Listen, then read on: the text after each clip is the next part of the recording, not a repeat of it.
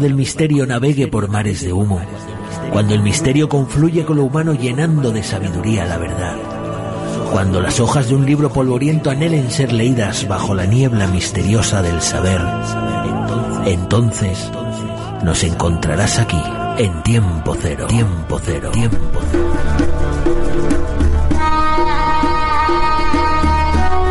La fuerza universal se encuentra en todas partes y su poder es ilimitado. Podemos canalizar y aplicar todo su poder en, nosotros mismos y en los demás. El maestro de Reiki, Usiri.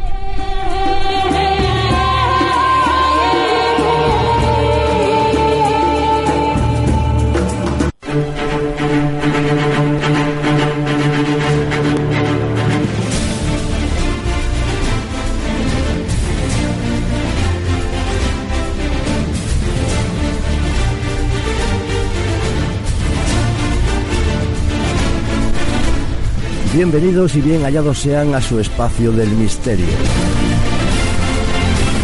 Bienvenidos a Tiempo Cero.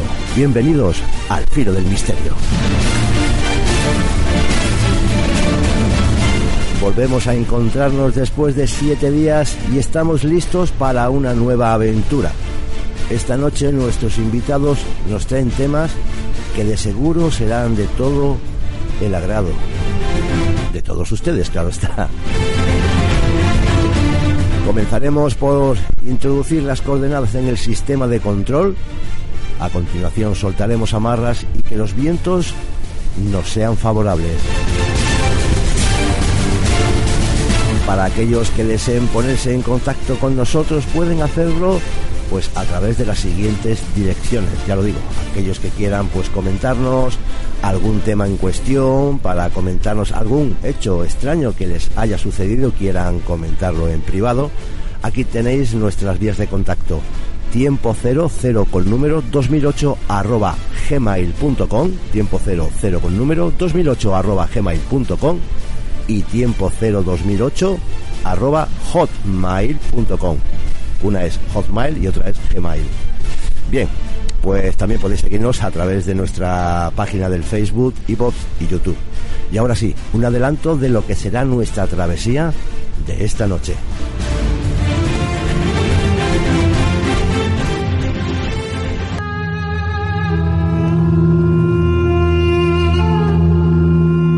Nuestra primera invitada, Ana María Alonso, nos hablará sobre el Reiki un arte de curación ancestral de canalización de la energía universal. Esta energía que se manifiesta a través de las manos y que fue descubierta en Japón a principios de 1900 por Mikao Usuri.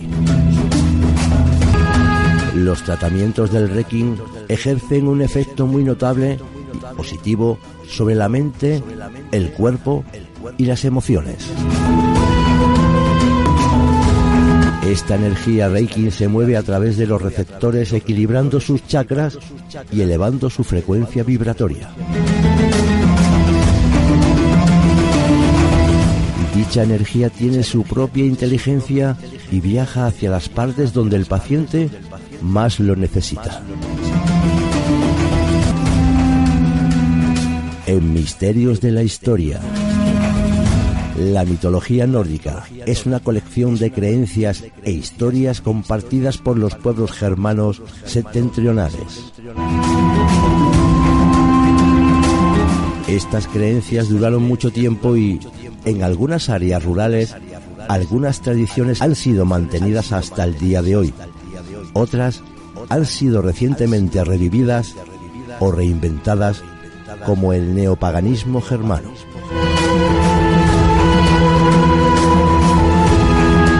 Nuestro invitado Javier Arres nos habla de su último libro, Espíritus y Seres de la Mitología Nórdica.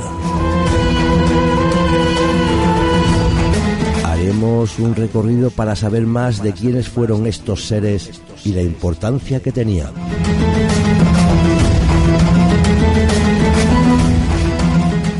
En nuestro recorrido por las casas encantadas, viajamos hoy a la ciudad de Cádiz Allí conoceremos esas historias y sucesos que ocurrieron en estas supuestas casas encantadas. A todos nos apasiona el tema de las casas encantadas o embrujadas. Por eso hoy viajaremos, como digo, a la ciudad mágica de Cádiz.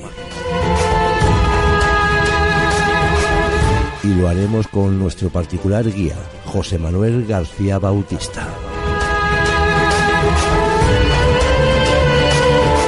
¿Se atreven a cruzar al otro lado con nosotros?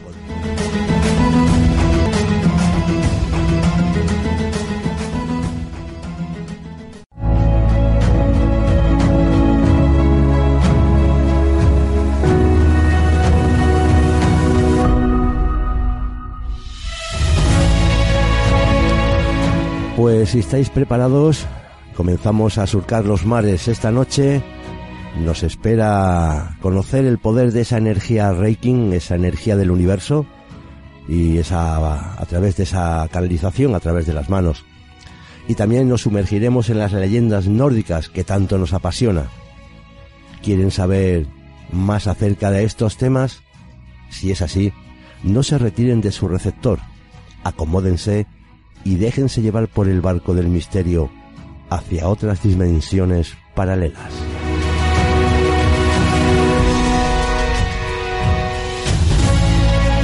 Queremos traerle pues eh, esos misterios que a veces nos hacen dudar, que a veces mm, pensamos o creemos o intentamos averiguar si es verdad, si es una leyenda, si es ciencia ficción, pero la energía está siempre ahí, ¿verdad? Y sobre todo, pues también como las leyendas nórdicas, quien no ha visto la película Vikingos o Viajes al Nórdico Dicen que también fueron los vikingos los que descubrieron América, ¿no?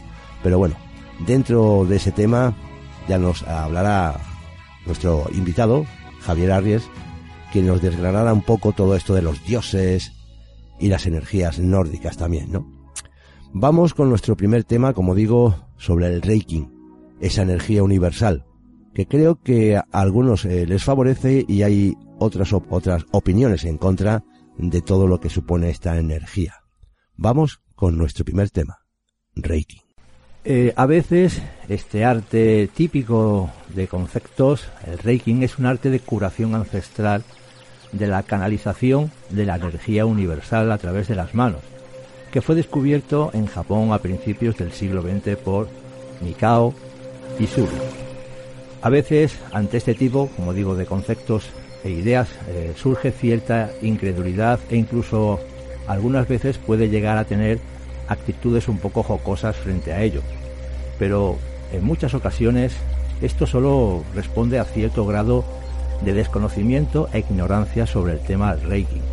Y para dar algo más de luz sobre este tema, esta noche se encuentra con nosotros Ana María Alonso Ramos, profesora e intérprete de inglés, grado en educación especial por la Universidad de Salamanca, escritora y, como no, maestra de Reiki.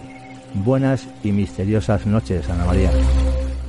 Hola, muy buenas noches. ¿Qué tal te encuentras? Estupendamente, encantada, la verdad, de estar aquí con vosotros. Muchas gracias. Pues nosotros nos alegramos de que estés aquí en el barco del misterio y poder contar contigo para hablar de este tema Reiki que creo que a todo el mundo bueno pues eh, sabemos lo que es o creemos saber lo que es eh, este arte ancestral que dejaron los antepasados del Japón, ¿no? Al igual que muchas otras enseñanzas como, eh, que te digo yo, el tai chi, el zen, el yoga japonés e infinidad, sobre todo, de recetas naturales. Creo que todo, como digo, todos nuestros oyentes han oído hablar del Reiki, pero para aquellos que estén un poco perdidos en este tema, eh, Ana María, ¿qué nos puedes decir del Reiki? ¿Qué es el Reiki? Pues el Reiki realmente eh, es una energía universal que está ahí para nosotros en algún lugar intangible probablemente y con la que podemos conectar, con la que nos podemos sentir muchísimo mejor y que nos ayuda pues eh, infinitamente, y digo infinitamente porque a cada uno va a ser de una forma diferente, a conectar con nosotros mismos. Es un poco una herramienta de autocuración y autoconocimiento.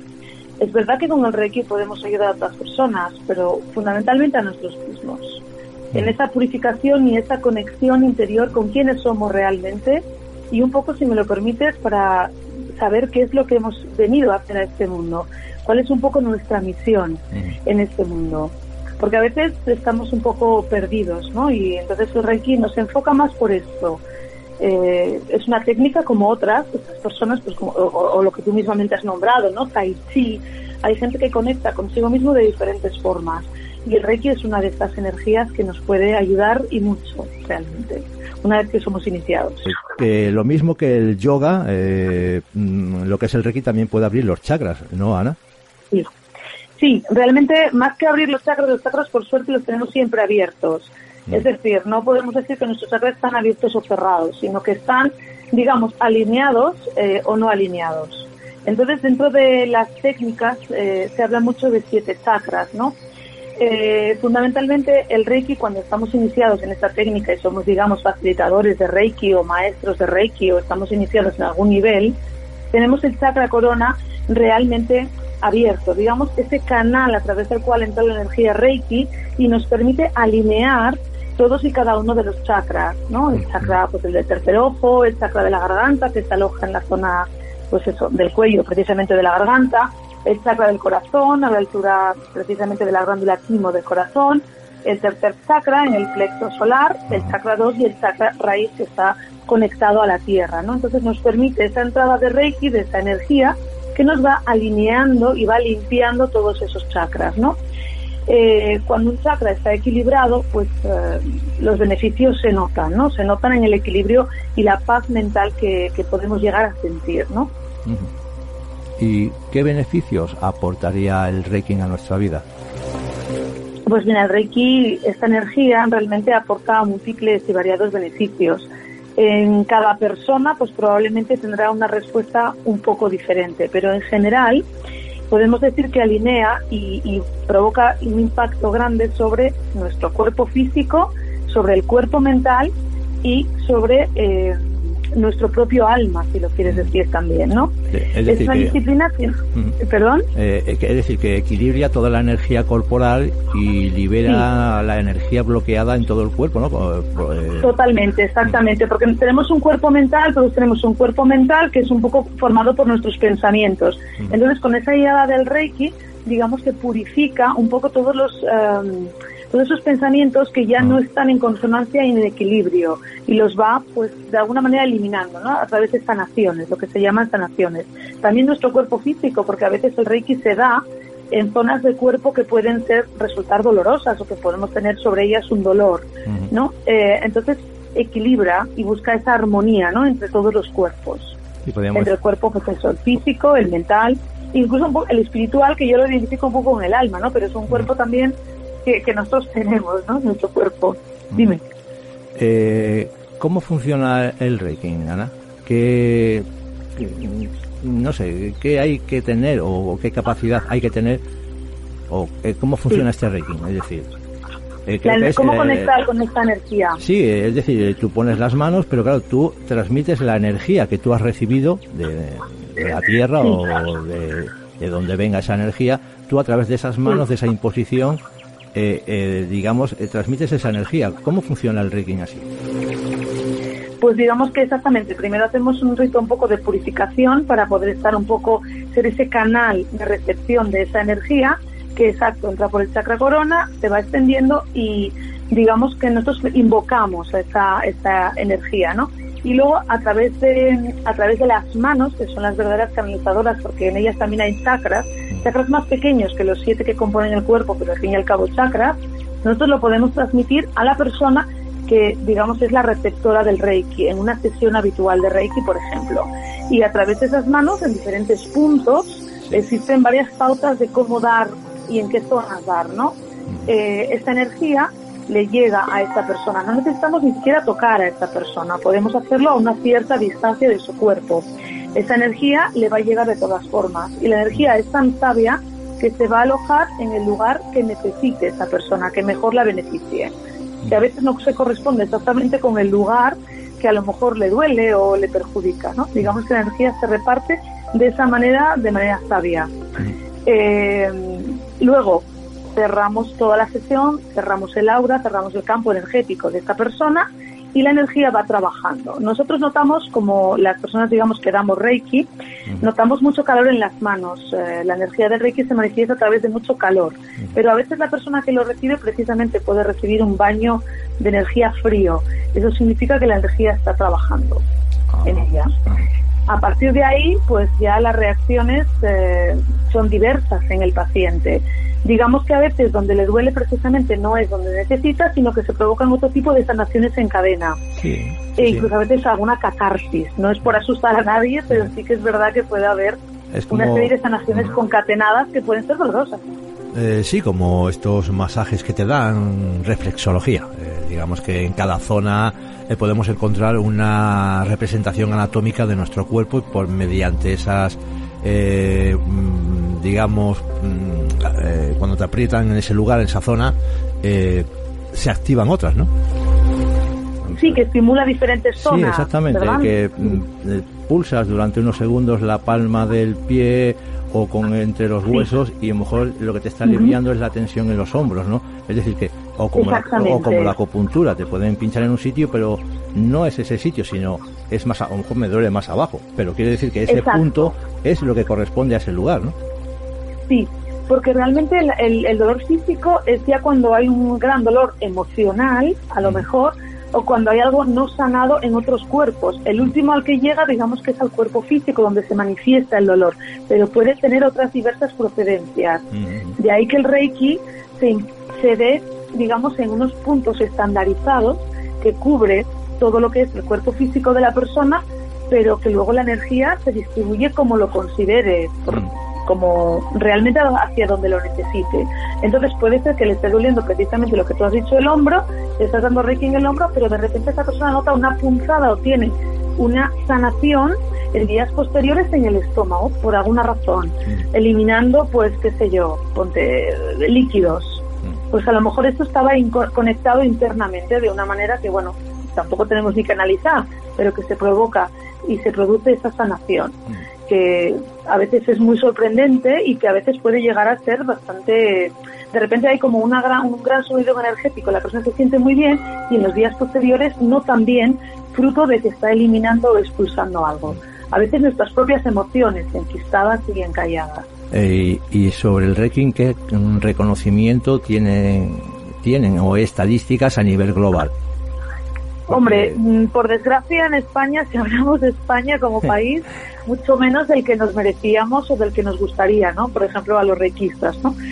Eh, a otros países, por ejemplo, como Estados Unidos y Alemania, lo tienen más incorporado y lo ven, no lo ven como el enemigo, sino lo ven como algo complementario. Yo no diría que el Reiki es una técnica de sanación que solamente se promocione como aisladamente, sino que no tiene nada en contra de la medicina tradicional. Tampoco, eh, puede ser perfectamente complementaria. Sin embargo, a veces se la demoniza demasiado en España. De hecho, recuerdo algunos partidos políticos no hace mucho tiempo que lo que pretendían era incluso prohibirlo porque les llaman pseudociencias. Eh, y a pesar de que está comprobadísimo que somos energía y el Reiki no es nada más y nada menos que mover energía y nosotros somos energía según la física cuántica y esto está realmente reconocido, pues parece que cuesta mucho entender que, que esta energía puede ser beneficiosa. Se, se intenta asociar con algo negativo, totalmente negativo, ¿no? Eh, parece que no es tangible, entonces lo no tangible lo tendemos a rechazar. Sin embargo, aquí en Gijón, que es la ciudad en la que yo vivo, tengo que decir que mm, no hace mucho tiempo, igual dos años atrás, en el hospital de Caboñes había una planta en la que se daba Reiki, había unas salas en las que se permitía dar Reiki, incluso en los ascensores había un botón que indicaba la planta. Mm, Y que, Creo creo, que creo entendido también que en el hospital de Tarrasa también hay una, ahí ahora que lo has dicho, lo has comentado, una planta también Sí. sobre el tratamiento Reiki. Sí, sí, sí, fuera de, eh, fuera de Asturias hay algunos puntos en Madrid y en Barcelona. Barcelona es bastante abierta con el, con el tema del Reiki. Sin embargo, eh, eh, aquí en Asturias esto duró muy poco. Yo creo que es que me llegó a durar un año y enseguida ya se, se suprimió y como que se le dio, no se le dio bola. Y, pero No se le dio nada de por algún motivo en especial, porque no, no rendía. Mm, Mm, Yo es que tanto como esto ya no te sé decir, a mí lo que sé es que se, igual que se colgó el cartel se quitó y sin ninguna explicación, ni nadie salió al paso explicando nada, ni, ni hubo ningún tipo de noticia o por lo menos es decir, se cerró el telón, se acabó. Sí, Sí, cosa que a mí, bueno, me sorprendió mucho porque ahí, por ejemplo, hay niños también que están dentro de las aulas hospitalarias y yo creo que a los niños, por ejemplo, les beneficiaría mucho el recibir este Reiki, o sea, niños, bueno, de una edad, ¿eh? no pequeños, pero de una edad o enfermos, pues de largo, de larga duración. El Reiki, pues es energía, es vitalidad, ¿no? es, decir, es, es un apoyo más como una medicina. Eh, que no esté estudiada o no esté reconocida como tal, pero bueno, yo creo que desde de los años que lleva el Reiki, eh, de los años que lleva el Tai Chi o toda la medicina japonesa, yo creo que siempre ha sido, ha dado buen resultado, menos lo del COVID. Vamos a dejarlo aparte. Eh, entonces. Lo que pasa que igual es verdad que hay mala fama en cuanto que hay algunas personas a lo mejor reikistas o pseudo reikistas que sí que han considerado que la sanación era posible y olvídate de los tratamientos tradicionales y solo vete al reiki. Sí que es verdad que esto a lo mejor se ha podido fomentar por parte de algunas personas, pero que igual, igual que existen eh, personas con buenas praxis y malas praxis, sin más no se debe asociar, al no se debe demonizar a todo un colectivo solamente por el hecho de que haya unas praxis de, cierta, bueno, dudosas, digamos, porque existen en todos los colectivos, existen en todos los colectivos. Entonces yo creo que se ha cogido un poco eh, lo anecdótico, lo, lo teatral. Hemos, exactamente, hemos cogido, vamos a ver dónde podemos buscar lo más malo y informar, porque yo creo que también a las farmacéuticas tampoco les vendría nada bueno pues eh, todas estas prácticas, porque entonces serían menos medicamentos, menos eh, pastillas para el dolor, en fin, todo lo que conlleva toda, todo esto. Y yo creo que España es un país que donde la medicina tradicional, a ver, a todos nos gustaría el médico que nos dé una pastilla, es un mm. país hipermedicado, en mi opinión Mm, de hecho, creo que todo lo queremos solucionar con una pastilla externo, no queremos buscar dentro, ¿no? Y a veces es tan sencillo como salir a dar un paseo, respirar, no concentrarte en ello, la meditación, el reiki, todo eso te puede ayudar un poco a paliar ese dolor y además a olvidarte también de, tanta concentración, sin tener que tomar siempre un gelocatil. Eh, yo tengo compañeros de trabajo que siempre están permanentemente tomando gelocatiles, ibuprofenos, yo sí, yo, soy, yo soy de las personas que no. Eh, es decir, a mí si me duele la cabeza, pues me, como lo que tú dices, me doy una vuelta, salgo un poco, pero soy un poco reacio al medicamento, a, no ser ya que ya diga, oye, no aguanto más, vale. Pero mientras pueda aguantar, eh, sobre todo, y bueno, y eso de ir a los médicos ya tiene que ser algo que ya no pueda. Pero es lo que tú dices, porque nosotros estamos acostumbrando el cuerpo a una medicación que por sí mismo eh, ya vamos mm, quitando, porque si tú tenías una herida antes, con la misma saliva o en fin, eh, todo, eh, pues eso se iba generando. Pero claro, si tú ahora al cuerpo lo acostumbras a una medicación, el cuerpo a la hora de, pues no sé, de curar una herida, pues tarda mucho más. Sí, totalmente, sí. Y estamos acostumbrándole a darle algo rápido y fácil que además es superfluo porque solamente te mata, digamos, que tú sientas dolor, pero no te está haciendo ningún otro efecto beneficioso. Correcto. Mientras que el Reiki o la meditación, que es que yo lo uno mucho a la meditación porque uno tiene que estar muy en su centro para hacer Reiki y, la meditación va muy unida al Reiki, te ayuda a estar más en tu centro y a no ser tan presa de todas estas eh, reacciones, ¿no? A que no seamos solo acción-reacción, un poco como el perro de Pavlov, ¿no? Eh, a reaccionar tan rápido, sino a estar más en su centro y a analizar las cosas con mayor neutralidad, yo creo. Tiempo cero, tiempo cero. Un programa donde la historia, el misterio, lo insólito, se percibe de una forma diferente. Investigaciones de campo, entrevistas, leyendas. Te esperamos en tiempo cero.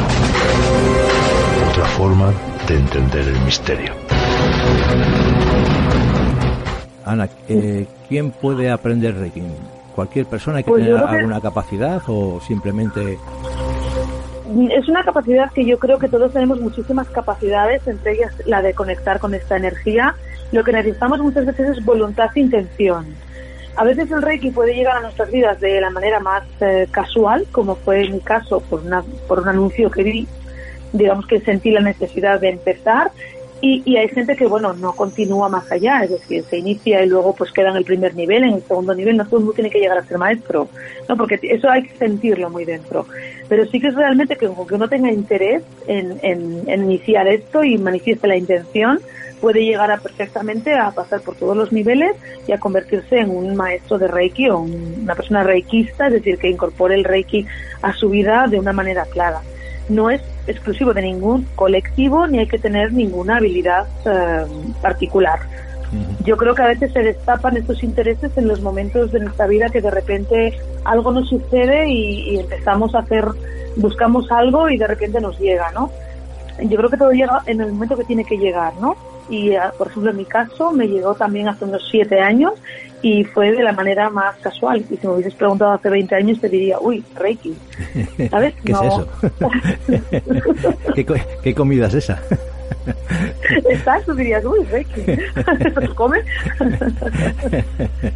y realmente, pues a veces te llega de esa manera y, luego te descubres eh, haciendo esto y, bueno, conectando con esta energía y sacando de ti lo mejor eh, de una manera, pues eso, muy, muy sorprendente, ¿no?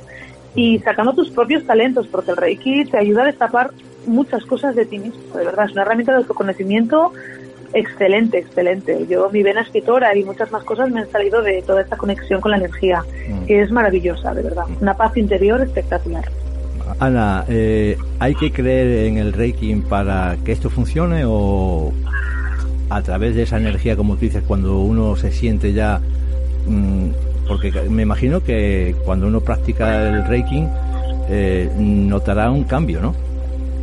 Sí, sí, sí, lo que decimos de esta purificación interior. Yo me acuerdo que, mira, en el primer nivel que yo hice, cuando hice el primer nivel, lloré seis meses prácticamente, no de seguido decir no puedo salir de mi casa, pero eh, había como una pena que tenía dentro que empezó a salir y salir. Entonces una catarsis de llanto y, risas también, pero había mucho llanto, había mucho que limpiar, notas cambios en ti mismo.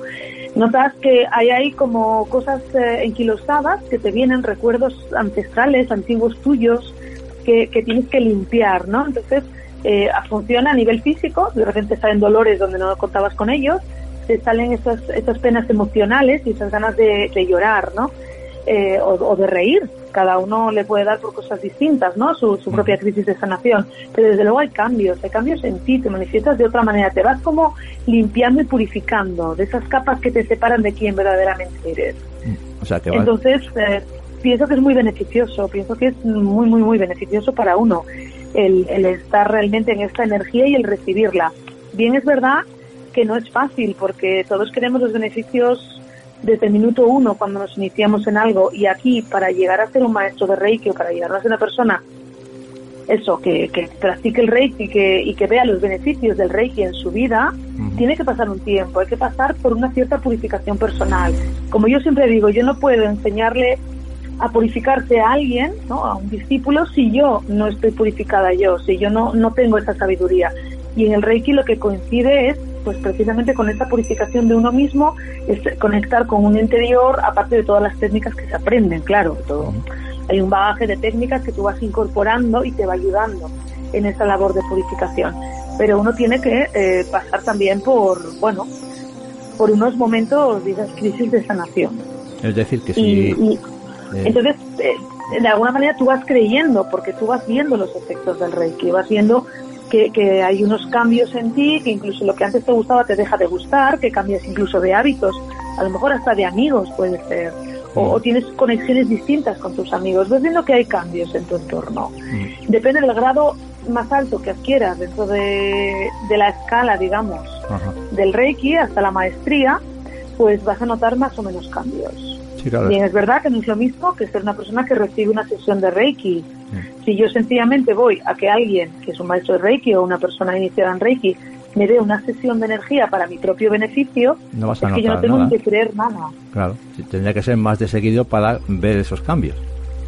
Claro, yo ahí, pero además lo, curioso es que si yo, por ejemplo, me decido exponer al Reiki pues, en manos de un maestro o alguien o un, un reikista, eh, yo me expongo a esta energía, recibo pues esa imposición de manos en los chakras, la energía, eh, no tengo que creer en nada, sencillamente me dejo llevar, la energía mm, se mueve sola. Fluye, fluye sobre ti, claro. fluye, no es que diga, como esa persona no cree, pues entonces ahí no le llega la energía. Sí le llega, sí le llega. Hay, un, hay Por suerte le llega. Hay un, Pero lo suyo es, claro, lo suyo es vivirlo desde, desde la creencia, desde el creer. Que te va, Mm, claro, siempre, siempre es, digamos, como, no sé, siempre hay que tener ahí algo para creer y, y tal vez, si crees, como digo, funcione. Es, es como, mm, podríamos decir, Funciona como- más. claro, es como la hipnosis, ¿no? Si no, si tú te pones que no, por mucho que quieran, Sí, no, no te Exactamente, bloqueas esa Sí. puerta y no, Sí. a, a raíz de eso no.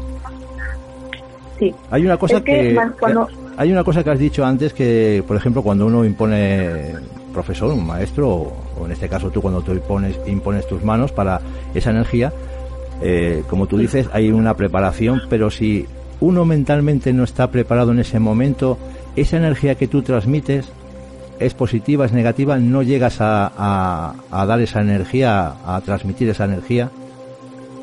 Probablemente mi canal se estreche mucho y reciba muy poca energía, porque la intención es, como hemos dicho, la- como te he dicho anteriormente, la intención es muy importante y el, eh, el creer en lo que haces, porque si no, sabes que con el pensamiento podemos bloquear muchas cosas, el cuerpo mental, el cuerpo emocional, o sea, yo bloqueo todo con mis emociones o con mis pensamientos. Claro. Entonces tengo que ser canal y para ser canal implica eso, que estoy en la neutralidad. Mm. Es decir, mm, lo más equilibrado posible, con ese equilibrio de chakras y receptiva. Si yo tengo un mal día, si no estoy en las condiciones, si no me he purificado bien, es mejor que no lo haga.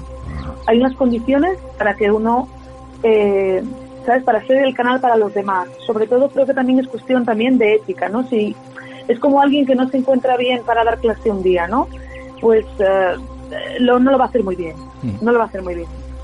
¿Me explico? Sí. Pues aquí es lo mismo. Si yo no estoy lo suficientemente preparada, es decir, con todo este equilibrio mío, pues el reiki que le llega a esta persona no es que vaya a ser de mala calidad, pero probablemente eh, sea Sí, menos a cuando yo estoy totalmente receptivo. Mm.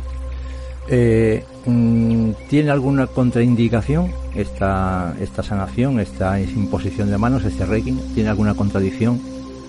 No, contraindicación como tal no, pero sí que es verdad que en algunos pacientes, por ejemplo, que tienen aparatos eléctricos o que han tenido trasplantes o prótesis, es eh, bueno que pase un tiempo hasta que estas personas lo tengan, digamos, eh, integrado y no haya rechazo, porque el Reiki podría ayudar mm, a que este órgano se rechazase o a que este aparato eléctrico se rechazase, especialmente al principio. Eh, bien es verdad que tú puedes dar Reiki en otras zonas en las que no vayas justamente a donde se encuentra este trasplante o está la prótesis o incluso un bypass, ¿no? Por ejemplo, un aparato, un problema cardíaco, ¿no? Un aparato cardíaco Mm. es mucho mejor ir a otras zonas. Y luego, eh, y- o esperar un tiempo prudencial a que esos órganos ya, pues digamos, estén, no, no hay un rechazo, ¿no? Por parte del cuerpo. Y luego en niños se aconseja que sea a partir de los 13 años aproximadamente que lo reciban. ¿Y por qué no antes?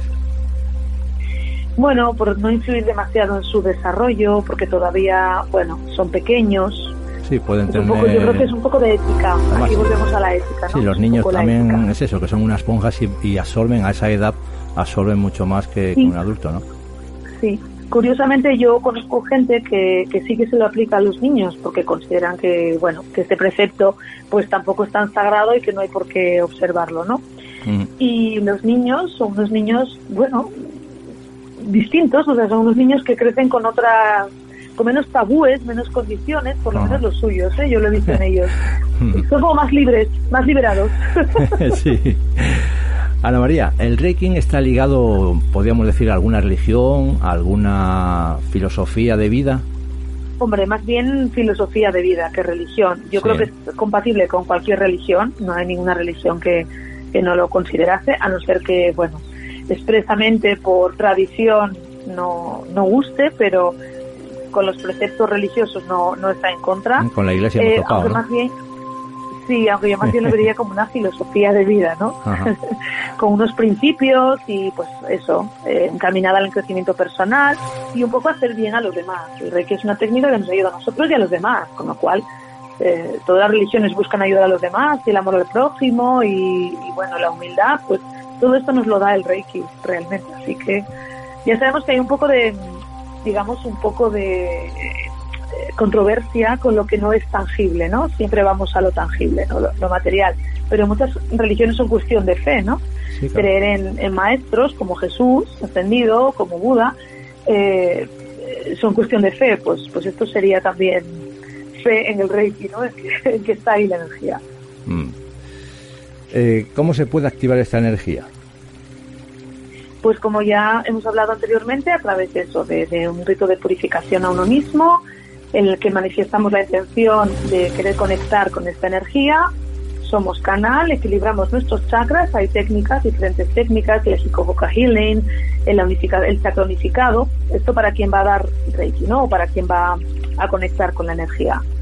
Y a partir de ahí, pues ya la imposición de las manos, lo que hemos dicho, pues generalmente el paciente está en una camilla un tiempo, eh, preparándose eh, para ello, le limpiamos el aura para que también la abrimos, para que también eh, él se abra a recibir esta energía, cuanta más mejor, y luego pues la vamos aplicando en los diferentes puntos de Reiki. Al final cerramos la sesión, sellamos y nosotros nos volvemos a purificar. También se pueden utilizar gemas, es decir, piedras, ¿no? que pueden potenciar en cada uno de los chakras, que pueden potenciar esa energía y que pueden facilitar que el paciente la reciba. Y a veces sencillamente nos conectamos para recibir esa energía, como ya hemos explicado, para nosotros mismos y nos podemos hacer auto-reiki. Ah. Y no hay ningún inconveniente. Si estamos bajos de energía, pues nos da una, un buen chute de energía, la verdad. es lo que te iba a decir. Oye, que suma, espérate, que voy a concentrar. Toma, ahí tienes. sí, sí, sí, a veces es como, uy, qué bien me siento, ¿no? Porque no deja de ser una energía muy amorosa y muy cálida. Muy, una energía muy amorosa y muy, muy cálida. Podríamos decir que, bueno, el Reiki es el conocimiento como invitación a la felicidad, ¿no?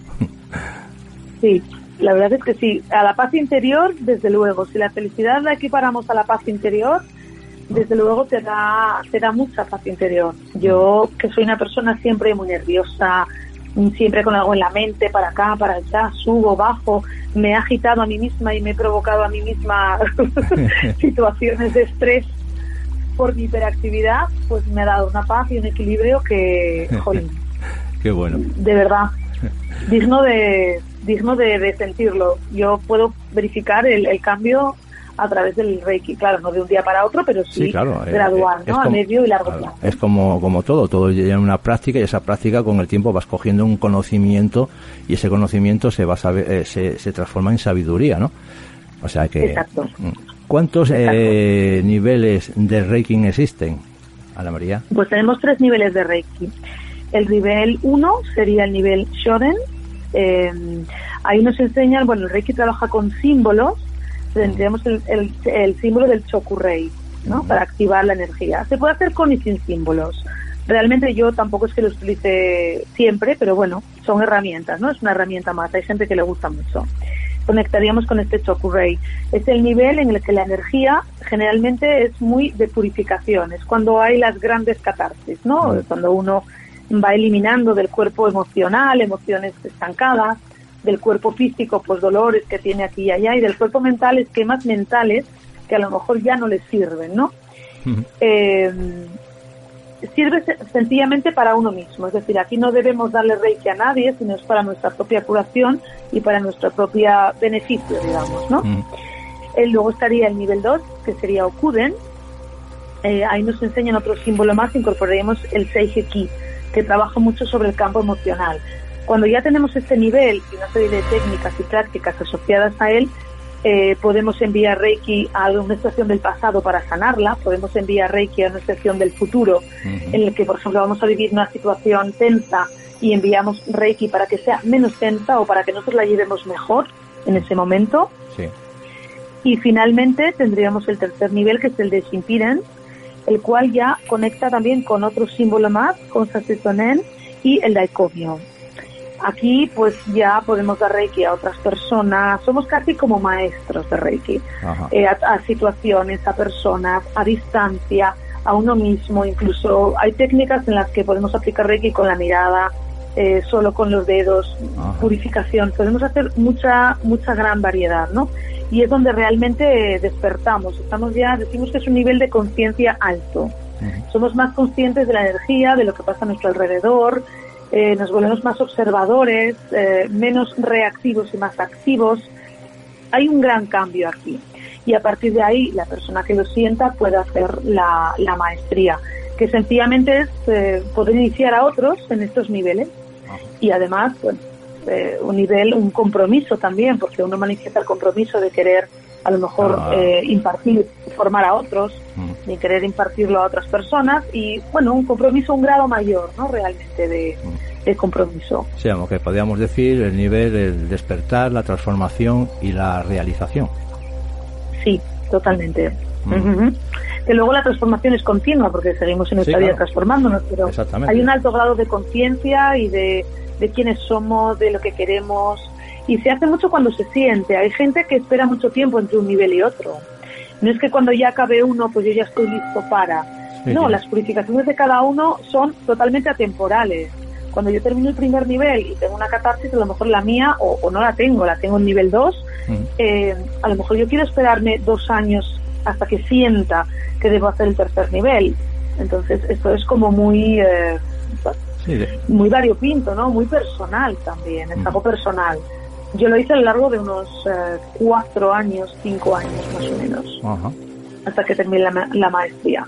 Y bueno, no me arrepiento de haber tardado esos cinco años. Bueno, Claro, todo es conocimiento. Durante ese, ese tiempo que has esperado, Sí. también te has ido encontrando a ti misma. Han surgido cosas Exacto. nuevas que has ido pues, resolviendo gracias a esto. Igual si te hubieras precipitado, igual no hubiera sido lo mismo. Exacto. Igual hubiese saturado, no hubiese llegado a ese grado de compromiso conmigo misma o de limpieza personal, de, de, de, ¿sabes? de cambio, porque cuando uno estudia un máster, aunque sea un máster de estudio solamente intelectual, eh, hay que asentar esos conocimientos, hay que ponerlos en práctica, eso lleva un tiempo. Claro. Entonces, esto que además es experimental, porque en el fondo a veces nos pasan en la vida cosas para que aprendamos, ¿no? para incorporar lecciones. Y, y la de la humildad, lo más importante, pues eh, ya la lleva un tiempo. Sí, es dura, es dura, es dura.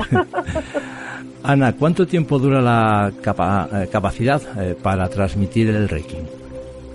Pues si me lo permites decir, eternamente. Quiero decir, una vez que uno está iniciado en cada uno de los niveles, la capacidad está ahí. Otra cosa es que, claro, el canal, la conexión, la facilidad con la que uno se conecta, cuanto más practique, mucho mejor.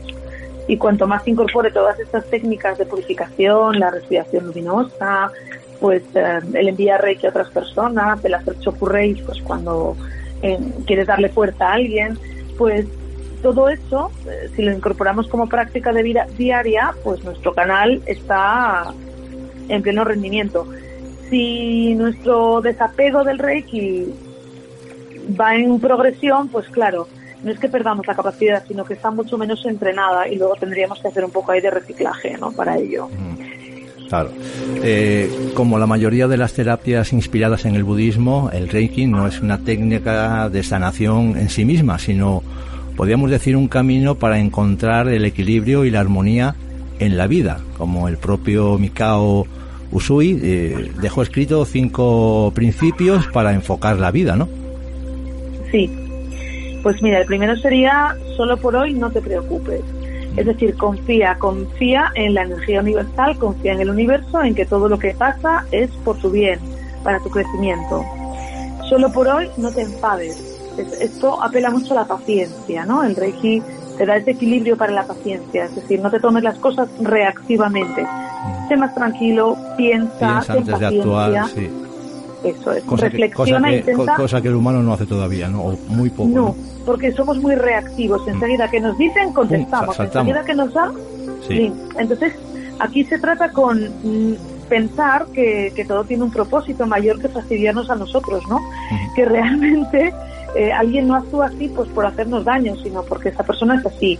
Que las situaciones pasan y que hay que procurar llevarlas lo mejor posible, que algo tendremos que aprender de las situaciones y hacer más neutrales que es una palabra que a mí me gusta mucho y me ha costado mucho. Intentar ser un poco neutral, no reaccionar tan rápido ni para bien ni para mal.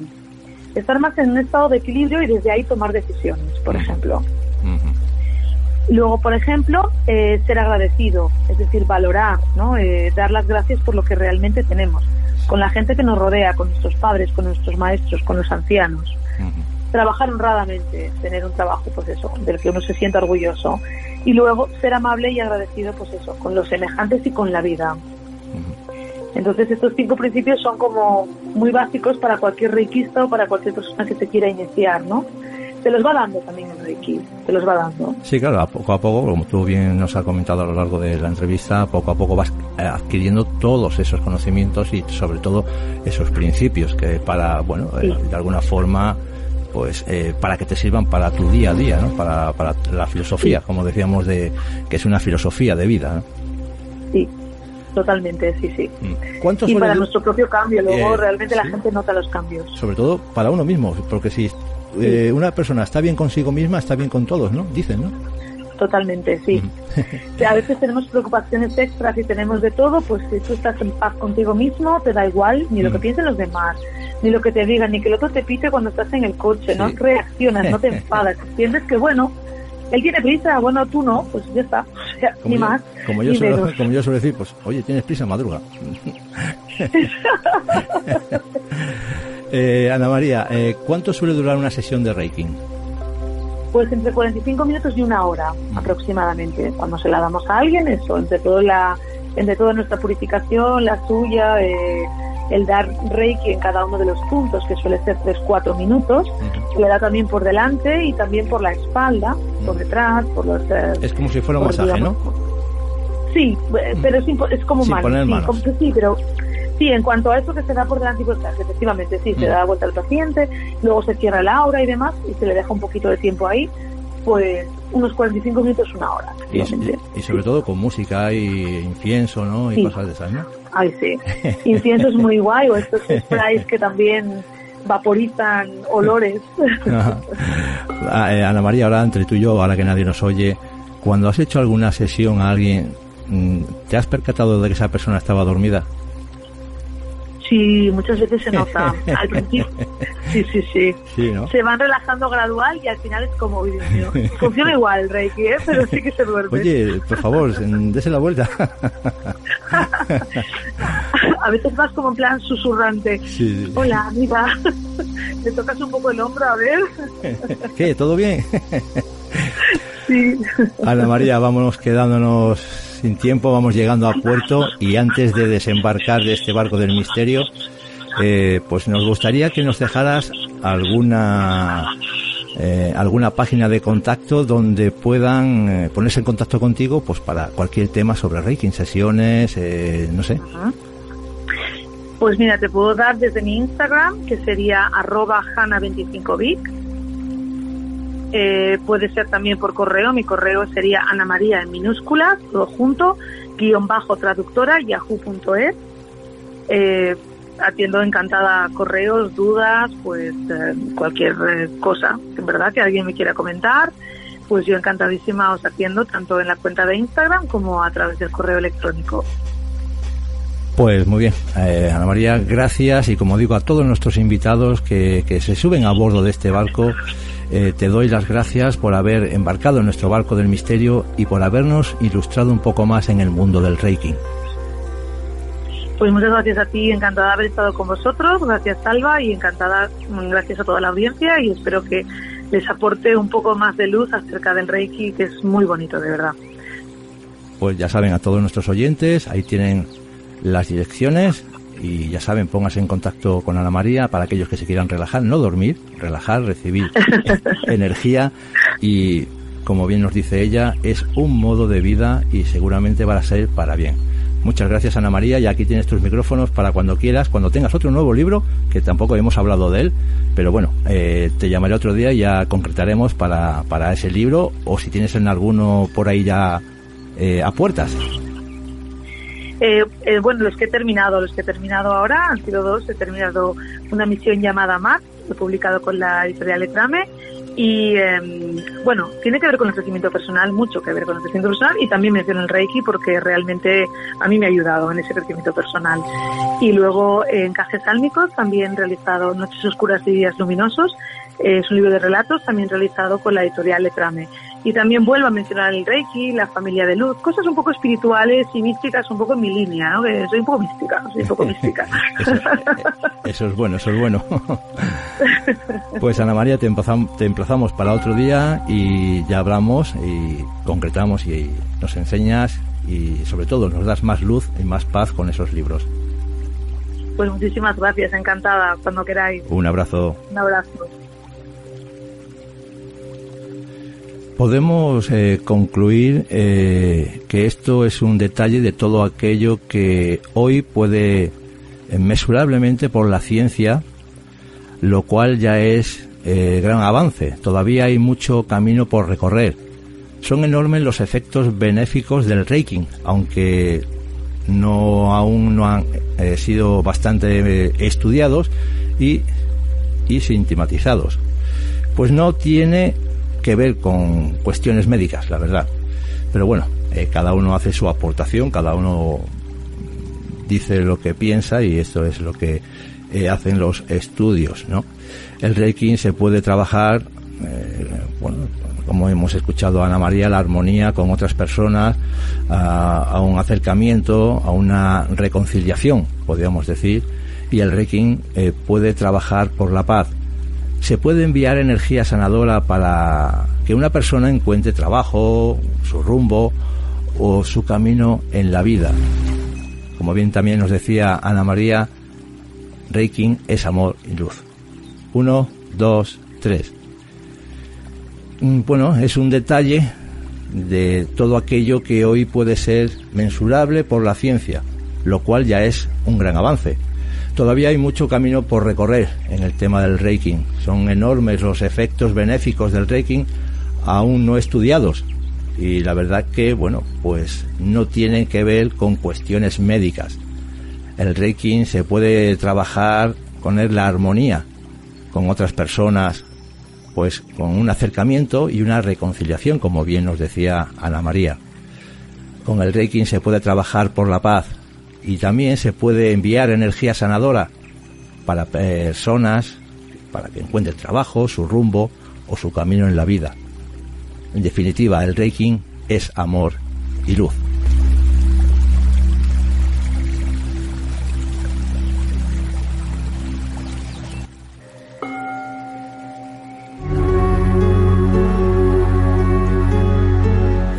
Y bueno, seguimos, seguimos con nuestra travesía y ponemos rumbo hacia la mitología nórdica. Vamos con misterios de la historia.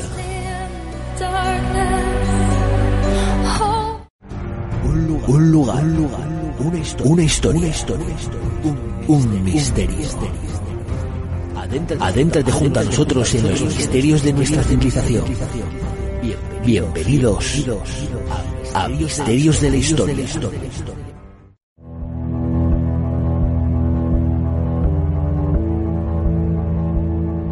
Bien, pues como comentábamos en la introducción, hoy visitaremos, o más bien eh, nos eh, viajaremos hacia, esas leyendas eh, nórdicas, sus dioses, pues todo el origen que conlleva toda esta mitología, ¿no?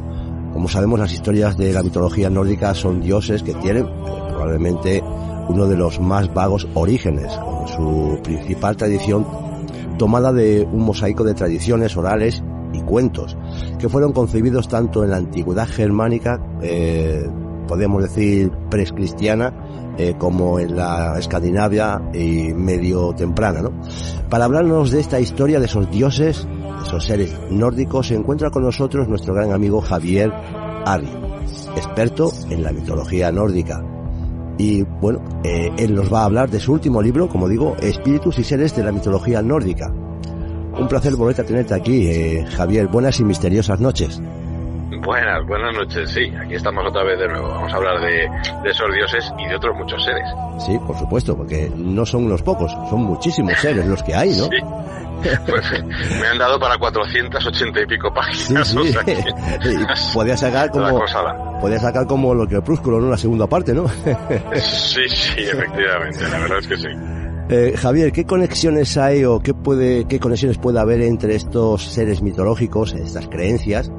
¿Hay algún punto de conexión a pesar de esta distancia que nos separa o porque bueno, todos hemos sabido que eh, los nórdicos, bueno, invadieron muchos, muchos sitios, ¿no? Muchos lugares.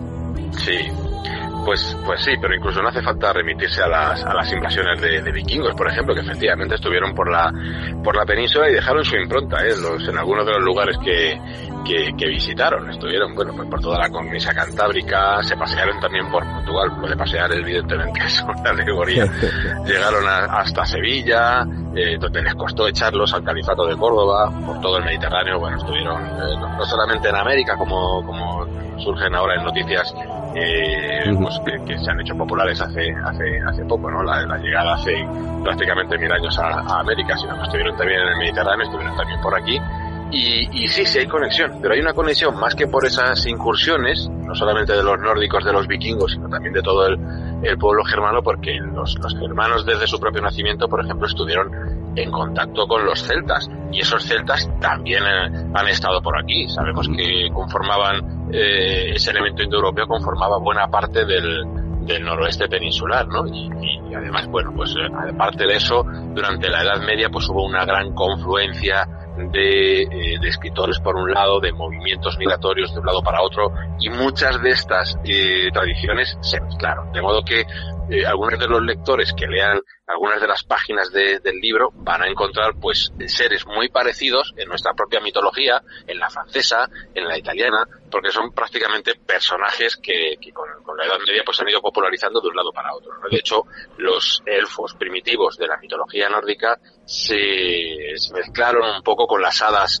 eh, celtas en algunos lugares y a veces es muy difícil distinguir de qué eh, personaje o de qué ser o de qué criatura estamos hablando. Porque ya digo, esa mezcolanza pues, pues prácticamente hecho una especie de folclore uniforme por toda Europa, en cada sitio con peculiaridades muy diferentes, pero que podemos reconocer de un sitio a otro. Sí, claro, aquí en Asturias tenemos el Trasgur, el, la Siana, eh, las Fuentes Encantadas. Pues eh, claro veremos personajes muy parecidos, ¿no? No con ese nombre, efectivamente, pero, pero veremos que hay personajes en la mitología nórdica que se parecen mucho a, los, a las características de, de estos seres mitológicos, no solamente de Asturias, también de, del folclore gallego, del navarro, del catalán incluso. Prácticamente en toda Europa hay una serie de, de, elementos eh, lógicos que son pues bastante parecidos, ¿no? Como si respondieran eh, las mismas necesidades por parte de diferentes pueblos, ese mosaico cultural que es, que es Europa al fin y al cabo.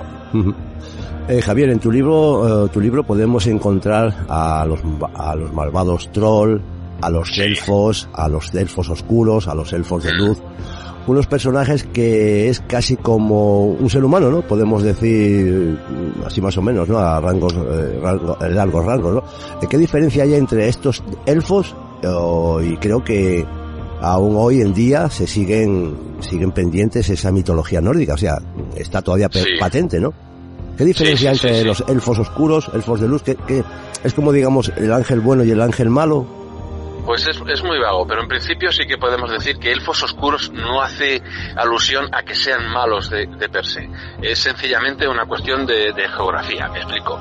Los antiguos nórdicos creían que en nuestro mundo, Midgard, de hecho se llama así, mundo del medio, o Manheim, mundo de los hombres, está justo en medio de una escala de mundos que están por encima y otros que están por debajo, ¿no? Entonces, dependiendo de, de, de la altura de esos mundos y de la profundidad de esos mundos, habitan unas criaturas u otras. Los siguientes, en el siguiente mundo que está por encima del nuestro, eh, que sería el Alfheim, el mundo de los elfos de la luz, pues nos describen unas criaturas luminosas, prácticamente semidivinas, y eh, por debajo del nuestro, pues habría otro mundo que es el, el Svartalfheim, que es el mundo de los elfos oscuros, ¿no? Svart significa oscuro, Alfheim es mundo de, los elfos, ¿no? Serían eh, unos elfos oscuros que algunos autores no saben muy bien si en realidad se trata de los Duergar, otra serie de criaturas que luego en la Edad Media fueron eh, calificados como enanos, ¿no? Pero que realmente, pues, eh, no son enanos en un principio, ¿no? No se sabe muy bien cuál era su estatura.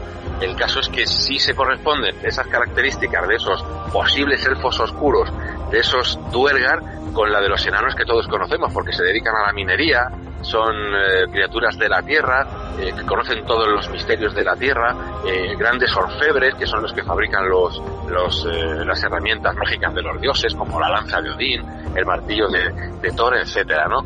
Pero eso de elfo oscuro, pues tiene más que ver con el color de su piel. Al estar por debajo de tierra, no ven el sol y su y su, su rostro es muy pálido, pero su melena es oscura, es decir, el pelo que el, la cabellera de los de estos elfos sería oscura, negra.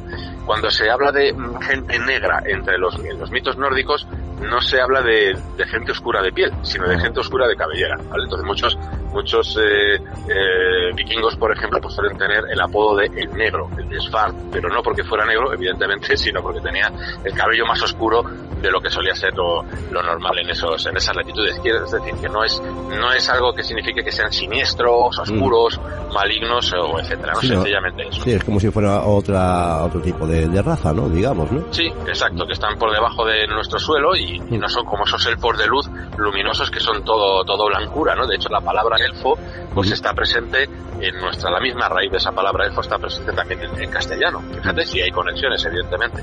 Sí. Eh, es la palabra albo, ¿no? Que viene de, nos viene del latín, pero esa misma la misma raíz que da elfo en, en, los países nórdicos y ese albus latino pues da justamente eh, esa palabra que significa blanco, ¿no? radiante, luminoso. Como te digo, son seres pues a los que se a los que se rinde culto casi como si fueran dioses, ¿no? Por encima de su mundo, de hecho están los dioses, están el Vanaheim, el mundo de los dioses vanes y, por encima de estos a su vez el Asaheim, que es el mundo de los de los ases. Sí es cierto que por debajo de nosotros, los mundos que están por debajo cada vez son más oscuros y más siniestros. No malignos, pero sí siniestros y, y darían un poquito de miedo ¿no? el, el, viajar a ellos. ¿no? Pues son el, el, el Svartalheim, como digo, es el mundo de los elfos oscuros. Helheim todavía es más oscuro, que es donde vive la diosa Hela, que es la diosa de los muertos que, que han muerto de forma tranquila, que han muerto en la cama. Porque ya sabes que los, los muertos que han que mueren en combate pues van por un lado con la diosa Freya y por otro lado con, con Odín y más abajo todavía está el Niflheim uno de los mundos más antiguos donde vive el dragón Niduk y una multitud de serpientes que están royendo el árbol de la vida. Bueno, nos da esto para, sí, para, hablar largo y tendido.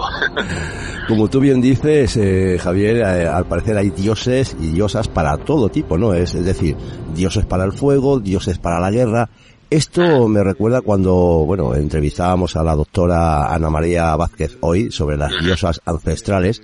Eh, es típico en cualquier religión mm, tener dioses eh, o creencias sobre ese dios, pues mm, para reafirmar esa fe, ¿no? O, o, o, para sentirse más fuerte, ¿no? Sí, claro, evidentemente los nórdicos, pues eh pedían y rogaban a sus dioses y algunos pues tenían eh, una fe pues fuerte, ¿no? Intensa en, sus dioses. Por ejemplo, en las sagas, eh, sobre todo en Islandia, el dios Thor era muy popular y lo era muy habitual que los colonos que llegaban desde Noruega a Islandia para celebrar la, su llegada y eh, después de construir su casa construyeran un templo dedicado a Thor y que muchos incluso en algunos casos cambiaban su nombre para eh, poner el nombre de Thor dentro de dentro de su nombre propio, ¿no? Entonces eran, pues evidentemente tenían tenían mucha fe. De hecho, eh, hay gente que dice que muy inspirados en la cruz cristiana, pues muchos vikingos, eh, a partir de esa época en la que empiezan a aparecer los cristianos por sus, por sus dominios, o empiezan ellos mismos a llegar a dominios de los cristianos, pues adoptan el, el martillo de Thor, ¿no? Que se parece como una especie de cruz, y de hecho, fíjate qué curioso, cuando la cristianización llegó también al norte y había también vikingos, tanto cristianos como paganos, pues los herreros y los orfebres, muy astutos, tenían moldes para hacer eh, de, dependiendo de quién te viniera, si era un cliente pagano, poder hacer con ese mismo molde un martillo de Thor o si era cristiano, hacer una cruz. Entonces, según, según le viniera, lo que pidiera el cliente, pues con ese mismo molde fabricaban una cosa buena. Al, al gusto del consumidor, podríamos decir. Eso es. Lo, lo que sí me llama la atención, eh, Javier, es el tamaño del martillo de Thor, ¿no? Es, eh, para la fuerza que tiene, lo grande que es, es un martillo pequeño, ¿no? Sí, y eso tiene su explicación. Fíjate que el, martillo de Thor lo fabrican, como decía antes, pues, pues unos enanos, ¿no? Y, sí, sí, esa, esa, esa, es una de las preguntas que te iba a hacer. Por ejemplo, claro, Thor tiene su martillo, Odín tiene su lanza. Eh, sí. Todo esto fueron creados por estos seres, ¿no? Por estos enanos. Sí, sí, exactamente. Objeto de los de los duergas. Fíjate que son son mal llamados enanos porque no sabemos el tamaño que tenían realmente originalmente. De hecho, eh, pueden cambiar de forma, de modo que si quieren aparecer como una persona normal lo hacen pero más adelante los, los, eh, los escritores medievales eh, del norte, cuando tenían que transcribir sus propias creencias en latín, al hacer la traducción, pues tiraban de las palabras que les parecían más acordes con, con, con, sus palabras. Por ejemplo, no iban a poner duergan en un texto latino. ¿De qué tiraban? De la palabra nanus, es decir, enano. Y al final, pues han quedado como enanos. Además, los escritores cristianos pues trataban evidentemente de demonizar, de ridiculizar a las criaturas paganas. Así que prácticamente convirtieron a los poderosos Duergar en, seres de, pequeña estatura, malvados en algunos casos, risibles en, en otras. Fíjate que quedaron, pues, los enanitos de Blancanieves prácticamente son herederos directos, ¿no? De esas tradiciones medievales que fueron cambiando los, los, los, mitos originarios y adaptándolos, pues, a la, a la nueva fe, como te digo, o bien poniéndolos como, como enanitos eh, con muy mala leche, pues, me permitas la expresión, a otros pues que son donachones y que nos y que nos mueven a risa mm. o, que ayudan, ¿no? Como en el caso de los enanitos de, de Blancanieves. Claro, porque si nos damos cuenta, si repasamos eh, lo que son las películas, e historias, en toda la, todas las películas, todas eh, que van relacionadas con, con este tema nórdicos o, o bien como El Señor de los Anillos y todas estas series, siempre hay enanos. Siempre. Claro, claro. Como tú bien dices, o bien para hacer gracia o bien para, para el mal, ¿no? Sí, sí, son compañeros. Eh, yo creo que las, las tres grandes criaturas que sobreviven del paganismo y muy claramente son esos, son gigantes, enanos y elfos, ¿no? Entonces esos tres no pueden faltar en ninguna parte. En el caso del Señor de los Anillos, más que gigantes, serían los trolls. Por cierto que se me olvida responderte a la pregunta de por qué el martillo de Thor está Exactamente. te cuento. Los, tres enanos orfebres que se dedican a hacer eh, esas maravillas que son las armas mágicas de los dioses, no todo armas. Hay un, hay un barco, por ejemplo, que se regala al dios, que regalan al dios Frey, que bueno, es maravilloso porque puedes plegarlo, meterlo en un bolsillo y eh, cuando lo sacas del bolsillo se convierte en el más amplio y más grande de todos los barcos existentes, siempre navega con buen viento, bueno, una maravilla, un jabalí con cerdas de oro, maravillas. Pero el martillo de Thor gana una competición y eh, en la que los propios dioses apuestan con los enanos a ver cuál es el, el, instrumento más, más magnífico y gana el martillo de Thor. Que fíjate, fíjate que no sale perfecto porque a Loki no le interesaba ¿no? que estos enanos hicieran estos, estos instrumentos tan, tan maravillosos. Y eh, estaba incordiando al orfebre de, miles, de muchas maneras. En la última manera en la que intenta hacer que no consigan eh, sacar a bien el martillo pues se convierte en un tábano y al que estaba eh, machacando con el martillo, golpeando con el martillo, le pica, con lo cual el hombre levanta el, el martillo para picarse porque le hace sangre y el mango del el mango del martillo se queda corto, ¿no? Esa es la explicación de por qué ese martillo parece tan tan, pequeño. tan ridículo. Sí, pero que luego pues eso es la única falta que tiene el martillo. Por lo demás es un martillo que allá donde lo arroja Thor no puede dejar de fallar, que vuelve a él, eh, como nos ha enseñado la Marvel, por otra parte. Sí. y, bueno, es, es, un, es un portento, además tiene que manejarlo con dos guantes que le dan más fuerza todavía. También tiene un cinturón que, que, que, duplica la fuerza del dios, que ya de por sí es un, es un dios, el, pues prácticamente el más fuerte de, de los dioses. Pues esa, esa es la explicación. Siempre hay algún algún fastidio, ¿no? Todas las armas que hacen son perfectas, pero siempre hay algo que hace que tengan algún, pequeño defecto. Y claro, porque yo me fijaba así, en, bueno, como tú, bien, como tú bien dices, la película de Marvel, eh, claro, ese pedazo de tío, rubio, con unos músculos, bueno, que impone, que nada más que te da cosa te preguntarle la hora, y ves ese, ese martillo que dice, macho, algo te queda ridículo y es el martillo. El martillito. Exactamente, el martillito. Fíjate, que, que, Thor en el continente era conocido como el dios Donar. Bueno, pues, como te digo, en la época vikinga solían llevar el martillo como colgante, como, como amuleto, ¿no? Aparte de como, como, como, pues, pues como señal de, de, de buen juicio, de, de de purificación de determinados ritos, etcétera. Pero antes de eso, Donar en el continente, Thor era llamado Donar, pues era representado con un garrote. Es decir, los pueblos germánicos, muchos de ellos, lo comentan los escritores latinos, iban, llevaban al cuello una especie de garrote, muy parecido al enorme, la enorme maza, la enorme garrota que llevaba el propio Heracles, ¿no? el dios de, el dios griego, el, el dios Hércules, pues llevaba una enorme garrota. Bueno, pues el Donar continental también, más que llevar un martillo, llevaba un enorme, un enorme garrote, vaya, que era también, pues lo lanzaba, y, igual que el martillo, porque al fin y al cabo Thor es el dios del trueno, ¿no? Y lo que lanza ese martillo cuando golpea, evidentemente, es el trueno. Y cuando lo lanza, pues no es ni más ni menos que el rayo. Con ese rayo destruye a los gigantes, ¿no? Gigantes de la escarcha, las propias rocas, que también son consideradas, y montañas que son consideradas como gigantes, etcétera. Estos dioses, estos eh, grandes eh, hombres, eh, como en casi todas las culturas eslavas y nórdicas, llegan a tener eh, relaciones con humanos, ¿no? Al igual que todos los dioses que tienen a lo largo de lo común, ¿no? Y es que llegan a tener esas relaciones, esas vivencias con los humanos eh, muy intensas, ¿no? Sí, sí, sí, claro. Pero prácticamente entre todas las criaturas, ¿no? Por, por supuesto, Odín, por un lado, acostumbra a viajar eh, entre los hombres. De vez en cuando se da una vuelta por aquí, por Manaheim, por la tierra de los hombres, y eh, es fácil distinguirle porque va con un, eh, pues, un hombre evidentemente alto, de barba gris, con un sombrero ancho que le, que le tapa un ojo, un ojo que no tiene porque es tuerto, que va con un callado que en realidad es su lanza, y acompañado de cuatro criaturas que dan un poco de susto, que son sus dos cuervos, Hugin y Munin, y dos lobos, ¿no? Entonces es fácil re- reconocerle. Bueno, pues Odín evidentemente de vez en cuando traba eh, relación con, con los humanos e interviene en sus, en sus cuitas y en sus, y en, y en sus problemas, ¿no? Y otros dioses, pues lo mismo, ¿no? Otros dioses, incluso como Heimdall, pues llegan a tener relaciones con, con, con algunas eh, mujeres humanas y de su descendencia pues nacen por un lado. Hay un mito que explica el por qué hay eh, jarls señores eh, hombres libres y siervos no y es que el dios Heimdall en su recorrido por la tierra pues primero se acuesta con, con una mujer muy rica que es eh, la que va a darle mm, lugar a la descendencia a los a los jarl a los jefes otra que es eh, otra mujer que un poco menos menos rica pero muy bien vestida que es la que va, va a dar lugar al clan de los hombres libres y luego pues otra mm, que es como una sirvienta con, con hijos que se dedican a, a limpiar establos y cosas por el estilo y esos van a ser la descendencia de los de los siervos, ¿no? Entonces sí que se relaciona.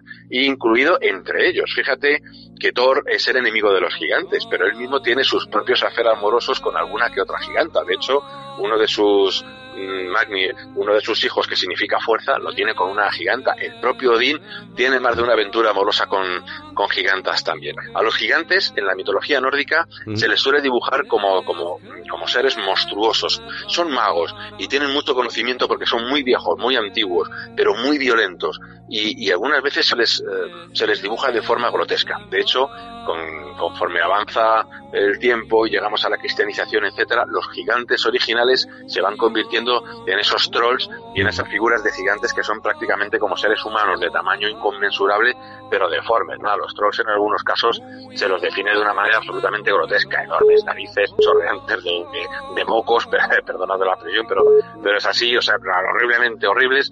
Pero sin embargo las gigantas no, algunas de las gigantas son, son hermosas, al menos en la mitología primordial, no en la primera, en la, en la original, en la pagana. En esa mitología hay diosas, por ejemplo, como Gerd, que representa a la tierra y es una diosa, pues, eh, tremendamente hermosa. Fíjate la metáfora tan bonita, ¿no? Una, una giganta como la misma tierra es una, es una gigante hermosa. Y otras que representan el invierno, por ejemplo, pues igualmente se representan de manera hermosa. Luego, según avanza, como digo, el tiempo y la cristianización, pues eh, algunas de estas gigantas conservan eh, su, su, su buena factura y tienen algunas relaciones con seres humanos y según avanza todavía más se convierten en personajes tan grotescos como sus maridos. Bueno, hay algunas descripciones que te puedes partir de risa en las, leyendo en las sagas las descripciones de algunas mujeres troll o algunas gigantas porque son pues realmente delirantes, ¿no? Aparte, pues eh, hay algunos elementos realmente pues curiosos y que dan, dan lugar a risa. Primero, son muy lascivas las gigantas, hay que tener mucho cuidado con ellas. Aparecen, por ejemplo, muy feas, absolutamente desmelenadas, con grandes narices, eh, con orejas absolutamente enormes, labios deformes y, y abultados, mmm, con narices goteantes, los definen así en el texto, y como son tan lujuriosas, suelen llevar un traje bastante feo, por otro lado, aunque ellas piensan que van muy monas y muy bien, pero que es largo por delante, pero tan corto por detrás que no deja de que deja de ver sus partes pudendas, ¿no? Y lo ponen así directamente en las en las sagas, lo cual pues digamos que nos da ese carácter de lujuriosa de las gigantas y al mismo tiempo pues mete un matiz ahí humorístico pues bastante bastante fino. Javier, eh, la, la gente oscura o ocultos eh, eh, o invisibles, ¿qué, ¿qué, ¿qué significa esto? Pues mira, son eh, prácticamente son, eh, digamos que eh, una supervivencia precisamente de la creencia en los elfos, ¿no? En algunos casos, aunque según donde vayas y a qué país vayas, pues en algunos casos tienen más carácter de enanos, en otros más carácter de elfo. Con el, con la Edad Media, como te digo, al hacer estos intercambios de nombres y, y, además, aparte, esta demonización, como te decía, pues esos elfos que eran, eh, se les temía, la nueva fe temía a esos elfos precisamente porque se les rendía culto. Bueno, pues empiezan a convertirse en algo más próximo a nosotros, se les demoniza incluso, ¿no? Son como una especie de humanidad. Eh, en algunos casos hay leyendas que dicen que son ángeles caídos. Los, sabes que en la tradición cristiana, pues eh, hay algunas leyendas que nos hablan de esos ángeles caídos que se rebelaron contra Dios. Algunos permanecieron neutrales y fueron expulsados, pero no cayeron tan abajo como los caídos que fueron a parar al infierno, sino que se quedaron precisamente por la tierra, con lo cual conforman una especie de, de raza paralela a la nuestra. Esa es una explicación cristiana, evidentemente, de la posible existencia de estas criaturas. Desde el punto de vista pagano, pues son personajes que viven en nuestro mundo que no vemos pero que viven como nosotros, es decir, que tienen su propio ganado, sus propias casas, sus propias familias, pero no se les ve y evidentemente pues tienen ciertos poderes, son capaces de grandes videntes, son eh, pues capaces de, de algunos prodigios, ¿no? A esta gente se le llama la gente invisible. En Islandia, por ejemplo, pues eh, se les confunde con los elfos, pero más que el nombre de elfo, que allí ya se ha convertido en una especie de nombre eh, mm, como no demasiado bueno, ¿no? No conviene llamarles elfos, pues les llaman la gente invisible, la Huldrefolk, la gente que no se ve. Y eh, pues a veces, fíjate que dicen que se puede oír su ganado, porque se oyen las, las campanas y los, el sonido que hace el ganado, entonces tú lo estás oyendo pasar a tu lado y no los ves. Hay que tener mucho cuidado, te lo, te lo cuento también como, como anécdota curiosa también y humorística. Tienes que tener mucho cuidado en algunos sitios ya evidentemente no, pero, pero hasta no hace tanto en, las, en algunas zonas rurales, pues evidentemente estas creencias eran, eran, eran más sólidas, ¿no? Pero tienes que tener cuidado, por ejemplo, cuando haces tus necesidades en el campo, de, de, pedir primero permiso y decir, cuidado que voy a hacer esto, no vaya a ser que haya por ahí alguien de la gente invisible, tú no lo veas y acabe aquello en una disputa. Y no conviene para nada molestarlos en absoluto. Esto además tiene su porqué porque una de las cosas que aparecen en la mitología más antigua, en la mitología pagana, es que los elfos, que son seres de luz, aborrecen, pero mucho, las cosas impuras. Es decir, como hagas algo impuro en terreno, en territorio élfico, agárrate, vas a tener muchísimos problemas. Bueno, pues esto es una pervivencia en el folclore, pero es que además, como tú le apuntabas antes una pregunta anterior a esta Folk, mm, en Islandia, curiosamente, eh, hay una ley que prohíbe que se hagan carreteras o que se moleste, por decirlo así, los lugares donde supuestamente viven este tipo de criaturas. Y de hecho, más de una vez en, en Islandia, algunas carreteras han tenido que ser redibujadas, rediseñadas para evitar, para circunvalar, por decirlo así, rocas que se pensaban en el territorio correspondiente que eran el hogar de, de los elfos o de la, o de la gente oscura. ¿no? Y no, no ha ocurrido una vez ni dos, ha ocurrido muchas veces. Cuando se les pregunta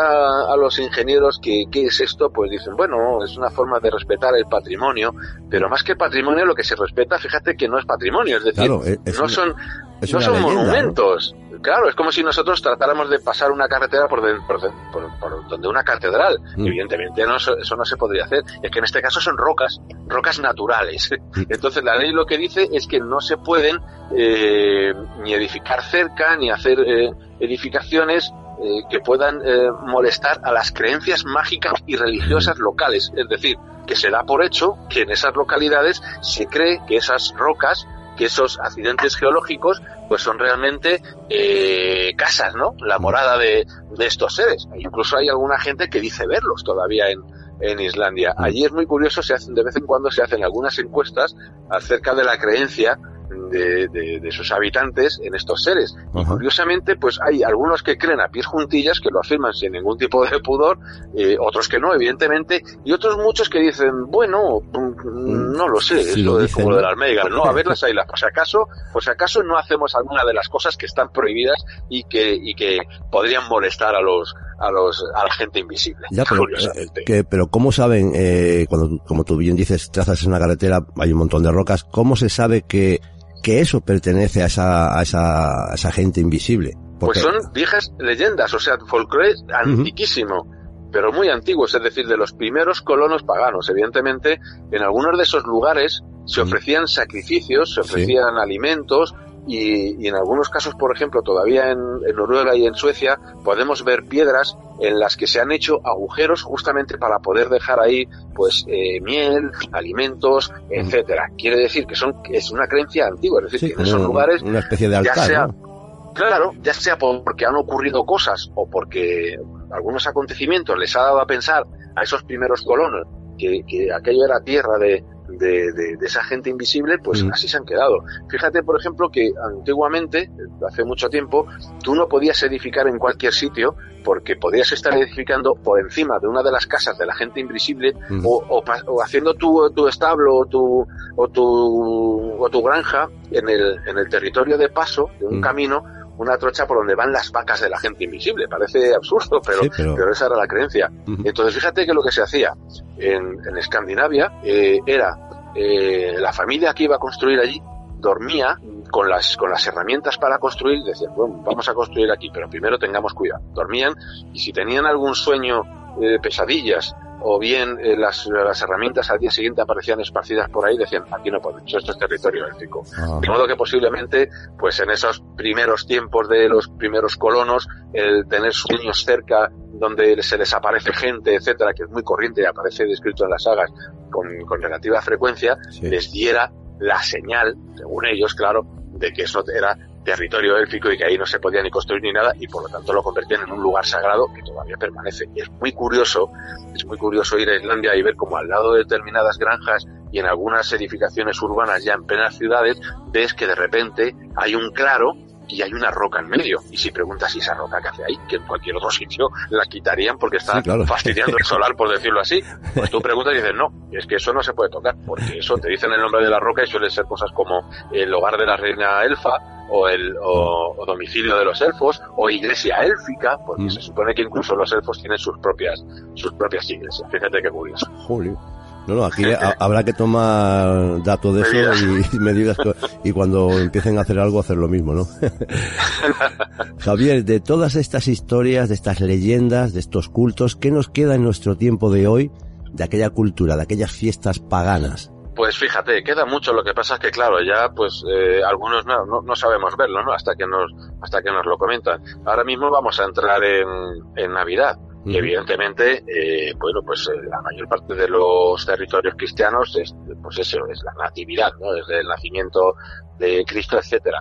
Pero coincide, coincide, y para algunos coincide de manera estratégica, es decir, que ha sido puesto así, a, a posta adrede, porque era un viejo festival, que es el solsticio de invierno, en el que nace también el, el, rey sol. Bueno, pues en esos momentos, en los países nórdicos, por poner, también podemos, podríamos remitirnos a la, a la cultura celta con sus propias costumbres paganas, pero en el caso de, los de, los mitos nórdicos que nos ocupan, es el festival de Yule, y es un festival importantísimo. De hecho, por ejemplo, hablando de, de este tipo de criaturas, poco antes de este gran festival y muy relacionado con él tiene lugar lo que se tenía lugar lo que se llamaba el Alfblot que era eh, el, el, sacrificio a los elfos. Era una fiesta dedicada a los elfos, ¿no? Porque, como te digo, eran considerados como, como semidioses. Y, eh, bueno, pues era como una especie de, de, fiesta casera. Fíjate que ahora mismo la Navidad, que es donde se celebra realmente, en las casas. Luego se va al templo. Pero la Navidad es una, es una eh, fiesta hogareña, que tiene muchos elementos. Por ejemplo, en el norte hay una, hay una cabra asociada a los personajes navideños como Papá Noel, etcétera, mm. y esa cabra no es ni más ni menos, parece ser el reflejo de una, de un culto a Thor, a Dios Thor, y a las cabras que, que, que, maneja en su carro, ¿no? El carro en el, en el que se mueve. El tronco de Navidad también, eh, esa, ese pastel que solemos comernos en muchas regiones de España, en, muchos lugares de Europa, es habitual comerse ese tronco de Navidad que es un pastelito, pero en algunos casos es que es un tronco real que en, tiempos paganos se encendía y, debería, y, ese fuego iniciaba el nuevo año. De hecho, las cenizas de ese tronco eh, tenían propiedades mágicas, curativas, eh, de fertilidad en el campo. Bueno, pues algunas de las cosas que hacemos no lo sabemos, pero, pero tienen una directa eh, raigambre con esos, con esos mitos nórdicos, ¿no? Muchas, muchas cosas. Mm, porque se han ido con el paso de los tiempos, eh, unas, eh, um, unos cultos se han ido eh, dejando olvidados y otros han ido, digamos, eh, reviviendo, ¿no? Porque, eh, como tú me decías, la Navidad, no sé por qué, pero bueno, cuando hablaba con, Jesús Callejo decían que, bueno, el 25 de diciembre, que es una fecha que, bueno, que la, los cristianos lo habían elegido por lo que es, pero Jesús había nacido. El Sol Invictus, efectivamente. Había, había nacido mucho antes, ¿no? O sea que. Claro, claro. Va variando con el paso del tiempo. Sí, es una de los, las celebraciones solsticiales y equinociales y, todo lo que tiene además que ver con, con la cultura, con, perdón, con la agricultura y con la ganadería, evidentemente son hitos muy señalados, ¿no? Pues por ejemplo, eh, la noche de San Juan, bueno, pues marca también un hito astronómico importante que evidentemente era tenido en cuenta por lo tanto por pastores como por ganaderos en, en toda Europa, tanto entre los celtas como entre los germanos, como, entre los propios latinos. Efectivamente, el 25 de, de diciembre pues era el, día del Sol Invictus, ¿no? Del, nuevo Sol, del nacimiento del, del, Dios Sol. Y evidentemente, pues cuando hubo necesidad de, de, porque no está muy claro, fíjate que hay pastores que van a Belén, ¿no? A, ver al niño, y eso correspondería más bien en primavera, que es cuando están los pastores por ahí con, sus, con su ganado. Bueno, pero el, el, el, hecho de identificar, porque tenían un, un, problema en Roma, evidentemente todos los paganos querían seguir eh, pues con su costumbre de, de, festejar el Sol Invictus, incluso los propios cristianos, con lo cual, pues estratégicamente se dijo, bueno, pues eh, Cristo es como el nuevo Sol, es como el niño Sol, pongámoslos en, el nacimiento de esa misma fecha y al final pues se extrae un poco y se va, se va metiendo la gente en vereda, como quien dice. Eh, Javier, el simbolismo de, de, estos dioses iba más allá que una explicación de los fenómenos naturales, ¿no? Una especie de, de guía de conducta, ¿no? Claro, claro, en algunos casos, pues como en todas las mitologías, tenemos dioses que responden efectivamente a fenómenos naturales. Fíjate, el propio Thor no es ni más ni menos que eso, es el, es el, el, dios del trueno. Pero hay otras que son abstracciones filosóficas, ¿no? pues, y eso está en todas las culturas. Por ejemplo, en Egipto podríamos hablar de Heka, que es la diosa de la verdad, ni más ni menos. Y en los mitos nórdicos, pues, pues igual. Y efectivamente, en algunos casos marcan eh, la conducta de los, de los seres humanos. Entre los nórdicos, pues cosas fundamentales eran el honor, el valor, etcétera, ¿no? Y eso está, pues evidentemente, está en, sus mitos como una de las cosas que, todo, toda persona debe, debe seguir, ¿no? El ser eh, noble, el, el, ir de, con, con, la cara por delante y sobre todo eso, el valor, ¿no? Fíjate que en su mito la, una de las mejores muertes que puede haber es morir en combate, ¿no? morir y eso te va a llevar al, al Valhalla con, con Odín o bien con la diosa Freya, que curiosamente fíjate que es la diosa de la muerte, se lleva la mitad de los muertos en combate, es muy curioso. Y bueno, esos, esos mismos Eineriar, esos muertos en combate van a tener el honor, por decirlo así, de luchar en la batalla final, ¿no? Contra los gigantes en el, en el Ragnarok y contra todas las contra todos los, esos seres que están royendo el mundo desde, desde su comienzo, ¿no? Como, el, como, el, como el dragón Nidug. Sí, porque, eh, bueno, eh, me imagino que tú como yo, eh, yo me cargué la serie entera de vikingos. La verdad que sí, volvería a verla porque me prestó, mm, bueno, eh, y claro, oí esas palabras, eh, Ragnarok, eh, las Valquirias, en el Valhalla, eh, la Tierra Prometida, eh, así, el Vanir, eh, no sé, y, me dio por eh, ir buscando eh, en internet y la verdad que te va atrapando la historia, ¿no? Eh, eh porque claro, cuando se hizo esa serie se tienen que agarrar a, a historias eh, muy antiguas, ¿no? Porque incluso, uy, ahora no me acuerdo del protagonista. Ragnar, Ragnar, Exactamente, Ragnar Lord existió en verdad. Bueno, e, eso podría parecer, es decir, no hay eh, realmente pruebas históricas, pero aparece tanto en, en, en, en, algunas sagas y incluso en crónicas aparecen sus hijos, en algunas crónicas anglosajonas y otras eh, crónicas europeas aparecen los hijos de Ragnar Lodbrok, eh, pues por ejemplo uno de ellos estuvo, habría sido uno de los partícipes de la, de la excursión o, incursión, mejor dicho, aquí en, en, en España hacia, hacia Sevilla y, y otras incursiones, incursiones también por el, por el Mediterráneo. Es decir, que son personajes que muy probablemente sí han existido, aunque no hay una prueba definitiva de ello, pero, pero sí, que quizá a lo mejor encontremos más adelante una prueba arqueológica que sería ya definitiva, ¿no? Pero, pero sí son personajes que evidentemente sí aparecen con frecuencia en las, en las sagas eh, nórdicas, ¿no? Ragnar en este caso es Ragnar Lothbrok, que significa Ragnar calzas peludas y es que llevaba una, unas eh, calzas de pelo que habría, se habría construido para acabar con una gigante, con una serpiente gigantesca enorme, lo cuento también en, en el libro, eh, para, para poder casarse con su primera mujer, antes de la Berta. Ah, sí. claro, esa- ese punto mítico no aparece en la aparece, serie, ¿no? Pero, ¿ves? Claro, pero sí aparece, por ejemplo, en el, en el primer capítulo, creo recordar que es cuando aparecen las, la- una primera visión de las Valquirias, ¿no? Sí. Que, van por ahí eh, buscando entre los difuntos a ver a quién llevarse. Bueno, las que trato también en el libro, evidentemente, que son además prácticamente como diosas del destino. Ellas son Estas son las que vienen a, a recoger eh, a los fallecidos, ¿no? En combate, ¿no?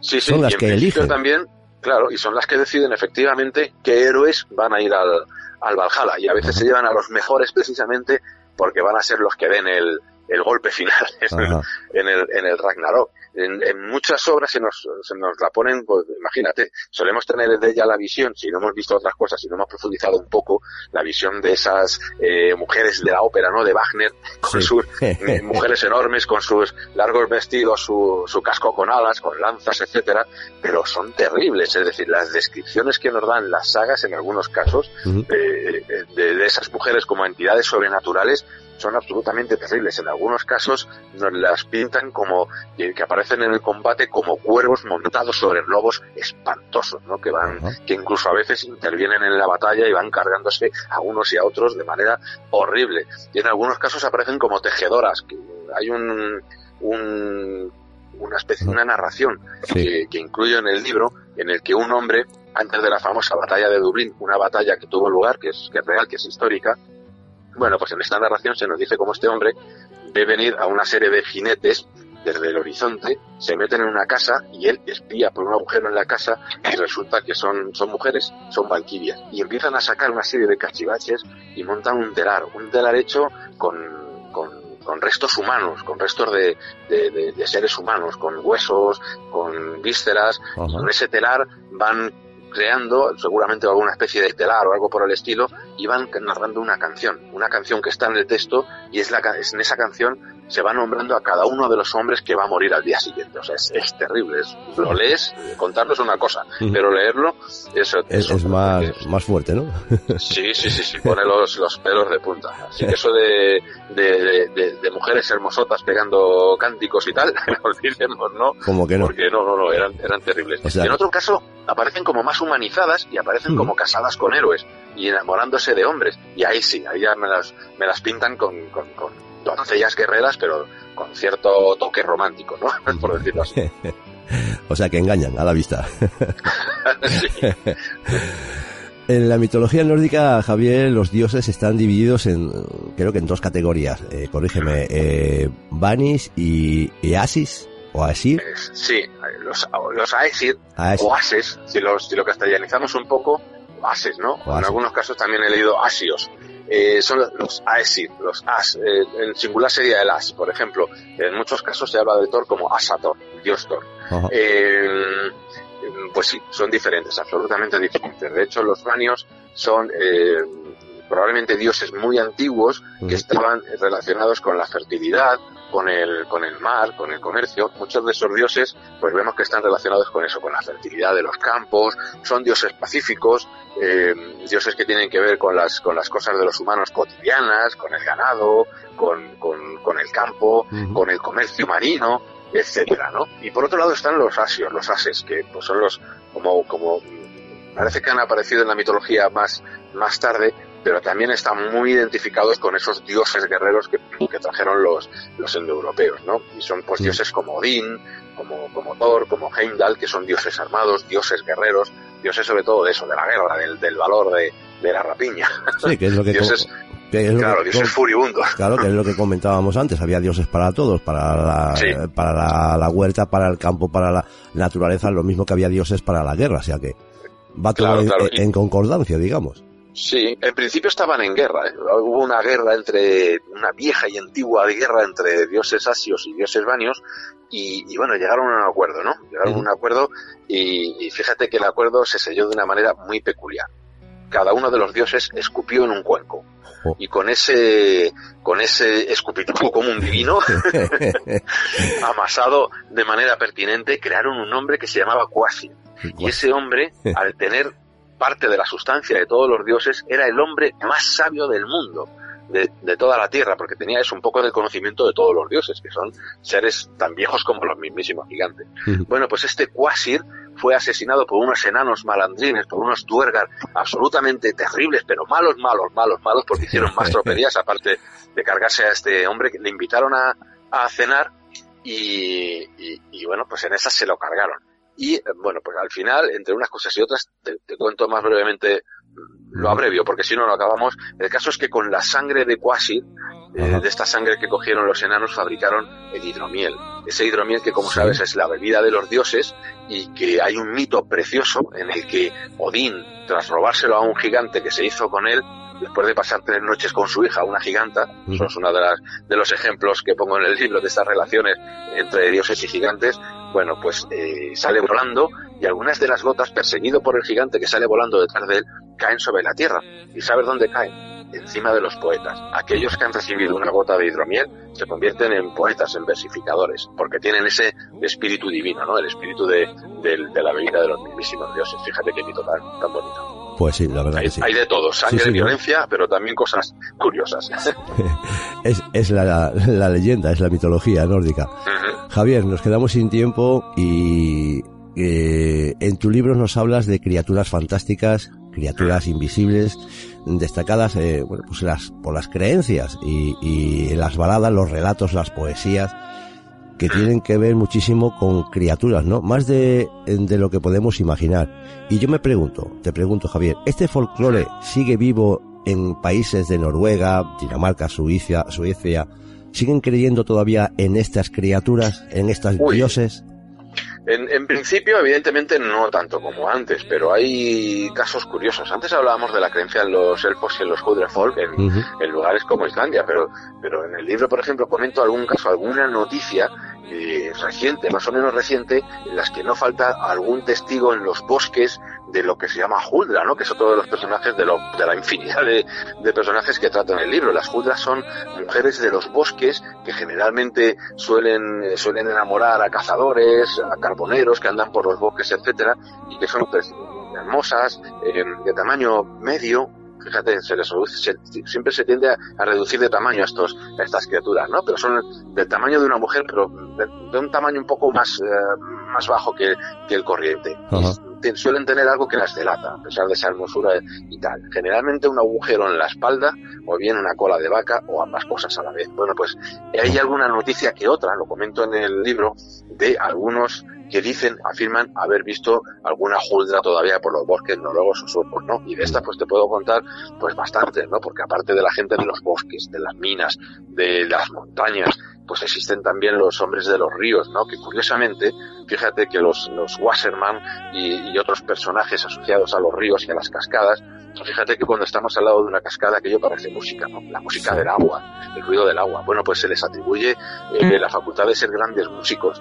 Y hay mitos, leyendas en los que se dice que quien quiere aprender a tocar bien el violín o algún otro instrumento debe ir al río y hacer un sacrificio al, al, al Wasserman um, para que le enseñe su música. Algunos violinistas famosísimos de, de Noruega o de Suecia, se dice de ellos, y ellos algunos incluso lo cuentan así, que han tenido alguna visión de estos personajes que se les, han enseñado melodías y les han enseñado a tocar como tocan, ¿no? Fíjate que es una cosa parecida a como, a como la, la leyenda de, de, ay, ¿cómo se llama este violinista? Se me ha ido de la cabeza también. Eh, Uy, perdón. Paganini. Pagani, Ha habido un- eh, que había se- se un ha- pacto con el Ay. diablo. Efectivamente, pues algo parecido, en este caso sería con una criatura de las aguas, ¿no? Así que fíjate qué curioso, bueno, pues hay eh, músicos contemporáneos de los cuales todavía se sigue afirmando esto. Javier, hemos viajado hacia esas leyendas, hacia ese, esas criaturas nórdicas y cada cual tiene sus creencias hechas a medida, eh, adaptadas, Claro. digamos, a sus particularidades, a la forma de ser de sus gentes y la mitología nórdica, como las demás que existieron en ese mundo, se componen de leyendas, de historias, de, de narraciones y de grandes hazañas de dioses y de héroes. Mm, Baladas también, fíjate. Baladas, qué cosa tan- poemas. Javier, ha sido un placer tenerte aquí, como siempre, en tiempo cero, que te pases por nuestros micrófonos, que nos, eh, digamos, nos metas en, en- en esas historias, porque yo la verdad eh, me gusta muchísimo lo que es toda la mitología nórdica, eh, Suecia, de Dinamarca, porque no sé si conocerás a Alberto Álvarez Peña, es un etnólogo de aquí de, de, de, Gijón. Y yo aprendo muchísimo con él. Además, cuando salimos a alguna investigación y nos quedamos un poco en blanco, le digo a mi compañero, espérate, voy a llamar a Alberto. Alberto, mira, estamos en tal sitio. Y dice, mira, vas a tal sitio, preguntas por fulanito y te va a decir toda la historia que pasó en las minas. Y la verdad que me quedo sorprendido. Genial, es claro que sí. Javier, muchísimas gracias por estar aquí en Tiempo Cero. Te emplazamos para otro programa que hablemos por ahí. Quiero, quiero hablar de Egipto. Y yo sé que tú has estado por ahí, has investigado. Y es uno de mis viajes que tengo pendiente, pero bueno, dice mi mujer que todavía ahora no se puede. no me deja viajar. pues otro territorio mágico también, con, con, muchísimas cosas que, Buah, Pues sí que. Javier, lo dicho, muchísimas gracias. Aquí tienes tus micrófonos. Un fuerte abrazo y seguimos en las ondas y en el misterio. Un abrazo. Gracias, Un abrazo muy fuerte. Chao.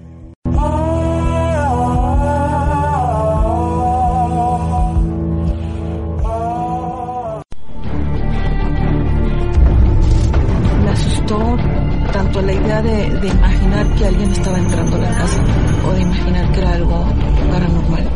Pasillos oscuros, ruidos extraños, objetos fuera de lugar. ¿Lo escuchas? El miedo está en casa. Esa casa definitivamente está embrujada.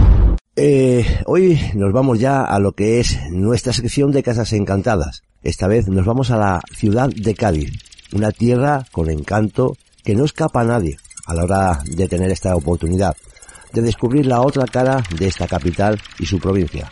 Nuestro invitado de hoy sigue su labor investigadora del misterio, llevándonos por los casos más escalofriantes ocurridos en sus calles y edificios, acompañados de, bueno, de lo que son las declaraciones de los testigos espontáneos que, bueno, por algunos hechos han concurrido en este lugar. Sucesos que escapan a su racionalidad, miedo a la noche o al día, fenómenos paranormales y materializaciones ante aquellos que no lo esperan. Esta noche, nuestra nueva ruta de casas encantadas será para la ciudad, como digo, de Cádiz, y nuestro guía no podría ser otro, otra persona que José Manuel García Bautista. Buenas y misteriosas noches, José Manuel. ¿Qué tal, compañero? Muy buenas noches. Todo bien, ¿no? sí, bueno. bueno, en tiempos de pandemia nunca se puede decir que todo va bien, pero pero bueno, como decía, procurando procurando estar a salvo de, de lo que son los virus y demás. Esta noche, José Manuel, nos llevarás por las rutas de esas maravillosas casas de Cádiz, un lugar, una ciudad estupenda, maravillosa, donde todo el mundo no crea que es juerga, jorgorio y, y carnaval. no, para nada. Exactamente. Eh, eh, estas casas maravillosas que tenemos aquí, pero también tienen, aparte de maravillosas, tienen su historia. José Manuel, ¿por dónde comenzaremos hoy? Si te parece esta ruta eh, de, estos lugares que nos aguardan, ¿te parece bien que empecemos por la Casa de los Espejos? Sí, porque quizás es una de las leyendas más conocidas de Cádiz, la Casa de los Espejos, una céntrica, muy reconocible, entre otras cosas porque tiene una fachada eh, con una serie de ventanales y demás que hacen que sirva de referencia, pero también indudablemente el color, el color de su fachada, que hasta hace no demasiado era de un celeste bastante llamativo y que, que bueno, que hacía que todos supieran que allí era un lugar señalado por el misterio, era un lugar marcado por el misterio. Cuenta la, la leyenda del lugar que había un capitán de barco el cual pues mm, siempre tenía la costumbre de llevar a casa al regreso de todos sus viajes un espejo, un espejo como regalo para su hija, que bueno se desvivía eh, por ver a su padre llegar mm, casi de mes en mes en aquellas visitas que hacía eh, cuando su eh, trabajo pues le dejaba. Y siempre le llevaba un espejo. Quiso, bueno, quiso el azar que esta persona contrayera matrimonio en segundas nupcias, eh, pues era viudo con, con una nueva mujer. Y, y, bueno, en principio parecía que la relación era perfecta con su hija y que había encontrado a quien realmente podía cuidarla, ¿verdad? Pero subyacía que había unos tremendos celos de la madrastra a la hija y está viendo que el marido pues continuamente llevaba esos presentes, esos regalos a, a la hija, que no quiere decir que a ella no le tuviera nada, sino que simplemente veía el amor con, con el que lo trataba, pues urdió un plan en el cual cuando pudiera, a la primera de cambio, envenenar a la chica. Y así lo hizo. Y cuando el marino llegó de uno de sus viajes, pues se encontró con la triste e ingrata noticia que su hija había muerto. Su hija había fallecido. Eh, según comentó la madrastra, pues simplemente de una enfermedad que no lograban hallar y el hombre pues cayó presa de, de una profunda depresión. Uno de aquellos días, mientras que miraba a uno de los espejos que le había regalado a la hija, estaba en su habitación, pues contempló una escena y la escena no era ni más ni menos que aquella mujer envenenando la bebida y la comida en la que iba a beber. Comprendió rápidamente lo que había ocurrido.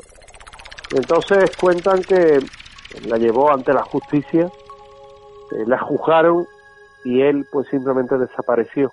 Salió con su barco y no regresó jamás a Cádiz. Desde entonces dicen que aquella casa está maldita. Desde entonces este lugar pues dicen que pesa una maldición e incluso, bueno, pues los que han tenido la oportunidad de entrar dentro y tratar de investigar hablan y no paran de haber grabado voces extrañas en aquel sitio, incluso cuando uno se queda a mirar algunos de los pocos espejos que evidentemente sobreviven, pueden aún ver ese reflejo, esa silueta atrás de sí que dicen que es el viejo capitán apareciéndose, mostrándose ante lo que era uno de los espejos que le regaló a su hija. ¿Quién sabe? Una leyenda, mm, como leyenda yo la encuadro, pero que desde luego es de las más conocidas que hay a este nivel en la ciudad de Cádiz. Una leyenda, como digo, eh, mm, con mucha historia, incluso hay testigos que se, bueno, vecinos eh, que oyen lamentos de, de la niña eh, llorando, ¿no? Sí, sí, ya te digo, es algo que, que llama la atención porque, entre otras cosas, cuando se tiene la oportunidad de hablar con, con todas las personas de allí, de, de Cádiz, ¿verdad?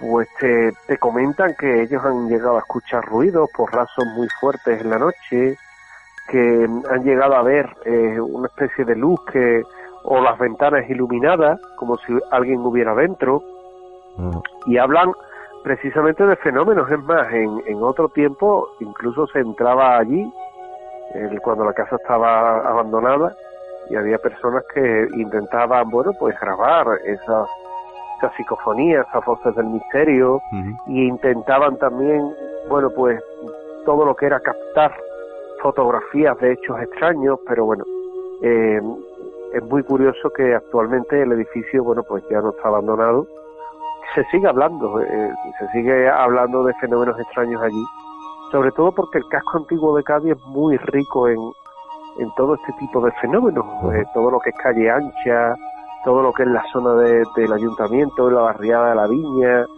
todos son zonas muy activas y bueno, y aquí sí es verdad que la Casa de los Espejos, ya te digo, es un punto de referencia siempre que uno se inicia en, hacer una ruta por la Cádiz más misteriosa, la parada en, la Casa de los Espejos es absolutamente obligatoria, sí. Eh, José Manuel, de esa casa nos vamos a otra casa, la casa del obispo, que al parecer en ese lugar se encuentra una construcción o un templo romano. Un templo romano incluso anterior, incluso fenicio. Porque la casa del obispo hoy día es un centro de interés arqueológico. De hecho, lo que podemos encontrar dentro, efectivamente, como tú bien comentabas, son las ruinas romanas. Y fíjate que allí cuando eh, eh, era, eh, bueno, cuando digamos que tenía el acceso restringido, pues ya se hablaba de todo lo que era los fenómenos que allí ocurrían. Se hablaba de una sombra que se paseaba, pero bueno, imagínate un edificio en el que hay unas, unas ruinas, en el que se está esas ruinas ventudas, ¿verdad? Y, bueno, tampoco te lleva o, o, tienes por qué pensar que ocurre nada raro. Pero es verdad que Germán Garbarino, que tenía acceso al edificio y que posteriormente pues nos encontramos que él mismo, el propio Germán, pues habló de cómo había diferentes hechos extraños, eh, nos llevó a, a, ir, a acudir y tratar de investigar qué era lo que estaba ocurriendo en este lugar.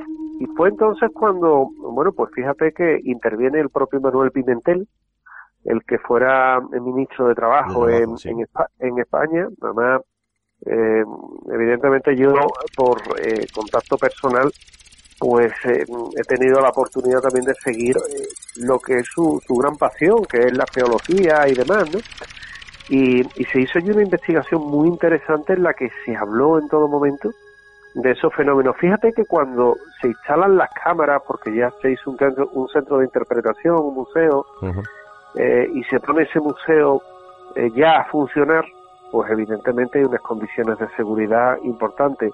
De entrada, las audioguías que habían y los paneles informativos siempre presentaron, bueno, pues una gran cantidad de lo que eran eh, anomalías, mal funcionamiento, que no se llegaba a explicar, que no se llegaba a entender. Pero bueno, que siempre en este tipo de, de lugares uno piensa, bueno, pues mira, a lo mejor puede ser debido a a lo moderno de los aparatos, a la humedad que hay en el sitio, porque el, sitio la verdad es que no es el ideal para equipos electrónicos. Pero eh, también es verdad que se llegó a filmar una sombra que pasaba por la pasarela central y esa sombra por la pasarela central se la ha visto en varias ocasiones y es la misma de la que hablan los testigos. O como en diferentes ocasiones allí han entrado personas que han salido un poco asustadas, un poco lívidas, diciendo que es que acaban de ver a, alguien que se pasea por aquel mismo lugar y que mm, no le han visto la cara, solamente han visto un bulto mm, sin forma, eh, que aparentaba ser una silueta humana y que de alguna forma, bueno, pues eh, salían con, con el pellizco, como se suele decir, con la inquietud de haber visto algo extraño allí hemos tenido la oportunidad de investigar en primera persona ya hace un tiempo. y, bueno, mm, sí es verdad que mucho se ha hablado allí de grabar todo lo que son eh, eh, orbes y demás. Mira, las orbes allí que se han grabado, tanto por nosotros como por otras personas, otros equipos que han estado allí, se deben a, se deben a la humedad del sitio.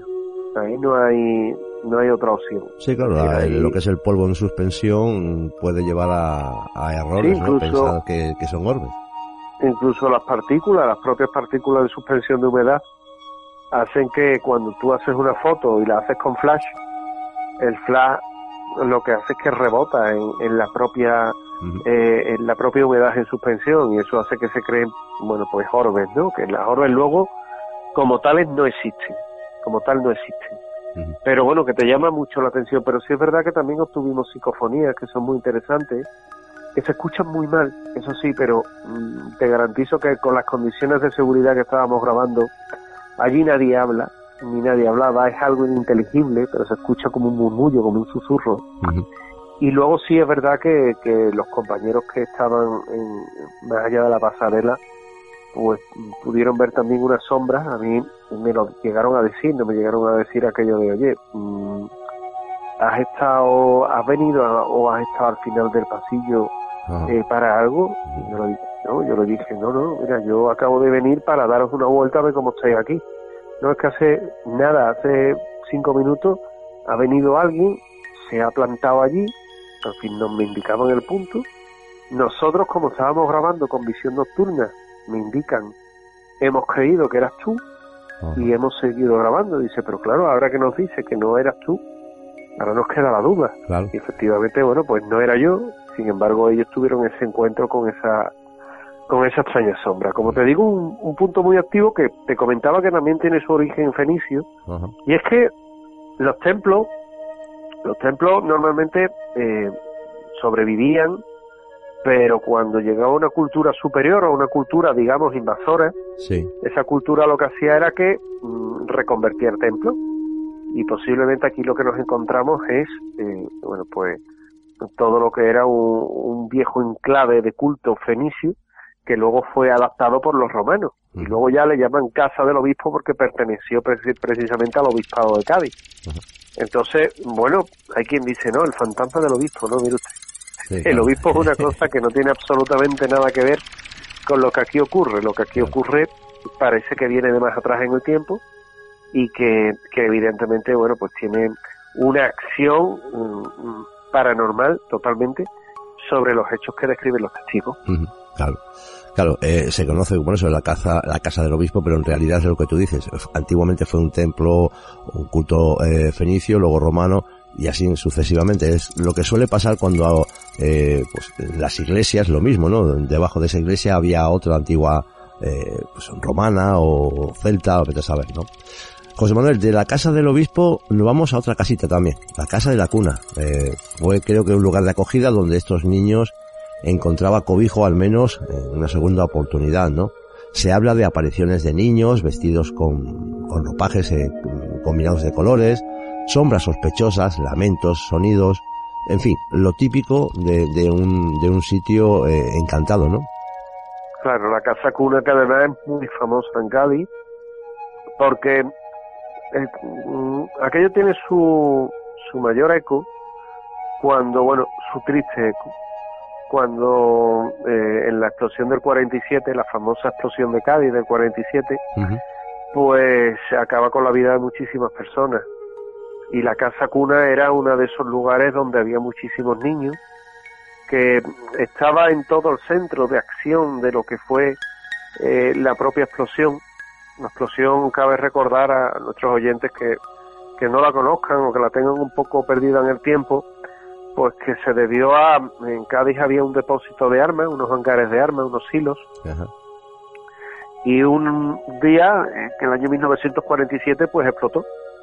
Vamos, explotó, tal fue la explosión que se escuchó en, en Huelva, se escuchó en Sevilla, los sismógrafos detectaron eh, aquel movimiento como si realmente algo hubiera o estuviera creando eh, ese movimiento que entendieron que podía ser, como te comentaba, un movimiento sísmico exactamente y que sin embargo no lo era. Pero mm, todo se debió a que eh, las minas que se guardaban allí, las minas tenían eh, una mecha de, algodón pólvora y el algodón pólvora con el tiempo pues se degrada. Se degrada y luego estaban imagínate las minas apiladas las unas sobre las otras con unas condiciones bastante malas de seguridad y cuando explotó pues se produjo una, una reacción en cadena. Una reacción en cadena que provocó tal, tal deflagración que acabó con la vida de muchos habitanos y la casa cuna se vio seriamente afectada por aquello y cuando se volvió a la normalidad, cuando nuevamente se vuelve a, a todo lo que era eh, el vivir, el pulso de la ciudad, pues empiezan a comprobar eh, cómo habían caído muchísimos niños religiosas y a partir de ahí, bueno, pues el edificio se reconvierte, allí llega a haber incluso una cadena de radio y aquí es cuando se empiezan a producir hechos que desde luego desconciertan, ¿eh? eh de ver pasearse unos niños por medio del pasillo, de escuchar cómo unos niños hablan, chillan y juguetean en medio de aquel pasillo, de cómo eh, te quedas muy sorprendido porque antiguamente allí había una cadena de radio también, como os he indicado, y en esa cadena de radio es que grababan directamente la psicofonía, es que se les colaban antenas y ya finalmente es que no querían estar allí ni amarrados porque entre otras cosas es que sentían las presencias, es que las puertas se las abrían solas, se les cerraban solas, eh, le susurraban al oído. Yo no sé si, si habéis tenido alguna vez la ocasión de vivir eso. Yo he tenido la, la ocasión de vivirlo. Y, y desde luego es una situación muy desconcertante que mm, nosotros no lo podemos tomar de otra forma porque entre otras cosas investigamos o lo tratamos este tipo de hechos, ¿no? Pero hay personas que no quieren ni escuchar hablar de estos temas y claro, cuando te encuentras con un problema de estas características, de esta índole. Ah, y más en, una, más en una emisora, José Manuel, que es donde el silencio es lo primordial. Claro, claro, y, y además que se convierte en algo que es tremendamente incómodo, porque llega un, momento, llega un punto en el que uno no sabe lo que está ocurriendo y te baja la temperatura y, no sabes por qué baja y hay un momento en el que mm, sientes como te tocan. Todo eso no es ni más ni menos que lo que ocurre en esta casa cuna y que es el vestigio, es el recuerdo de hechos luctuosos que evidentemente ocurrieron en aquel mismo lugar.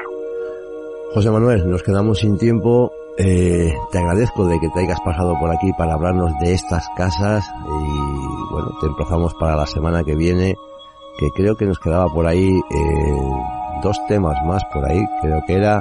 Sí, eh, quedan, quedan, quedan sitios todavía. Málaga y nos queda Almería también. Quedan sitios por tocar, con lo cual, compañero, yo estaré encantado de volver a charlar con, con vosotros, con todos los amigos que nos oyen y de poder, claro que sí, pues ampliar los conocimientos en cuanto a las casas encantadas de aquí del sur. Pues muchísimas gracias, José Manuel. No te robamos más tiempo. Lo mismo, te decimos que te pases por aquí la próxima semana. Hablaremos de, si quieres, hablaremos de o bien de Almería o bien de Málaga. ¿Qué prefieres? Como la otra vez. Mm, nos vamos a, Oriente, empezamos por Almería. Vale. Y, y luego barremos para, para Málaga, por supuesto que sí. pues. Muchísimas gracias, amigo. A ti, un abrazo muy fuerte y a cuidarse. Gracias, igualmente. Chao.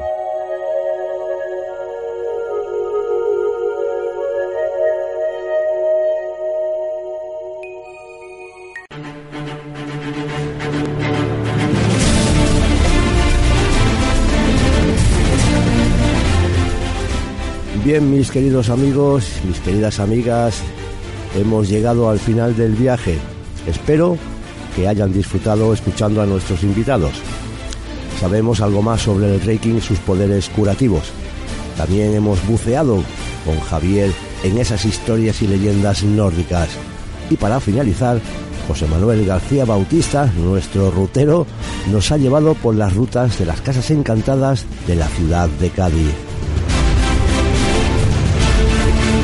Nos pasamos unos minutos y agradecemos a todos los que cada semana os embarcáis con nosotros en este barco del misterio. Gracias por escucharnos en tu emisora favorita. Y ahora sí, nos tenemos que volver a sumergir para encontrarnos dentro de siete días, una semana. Hasta entonces, que duerman bien, si pueden, si pueden.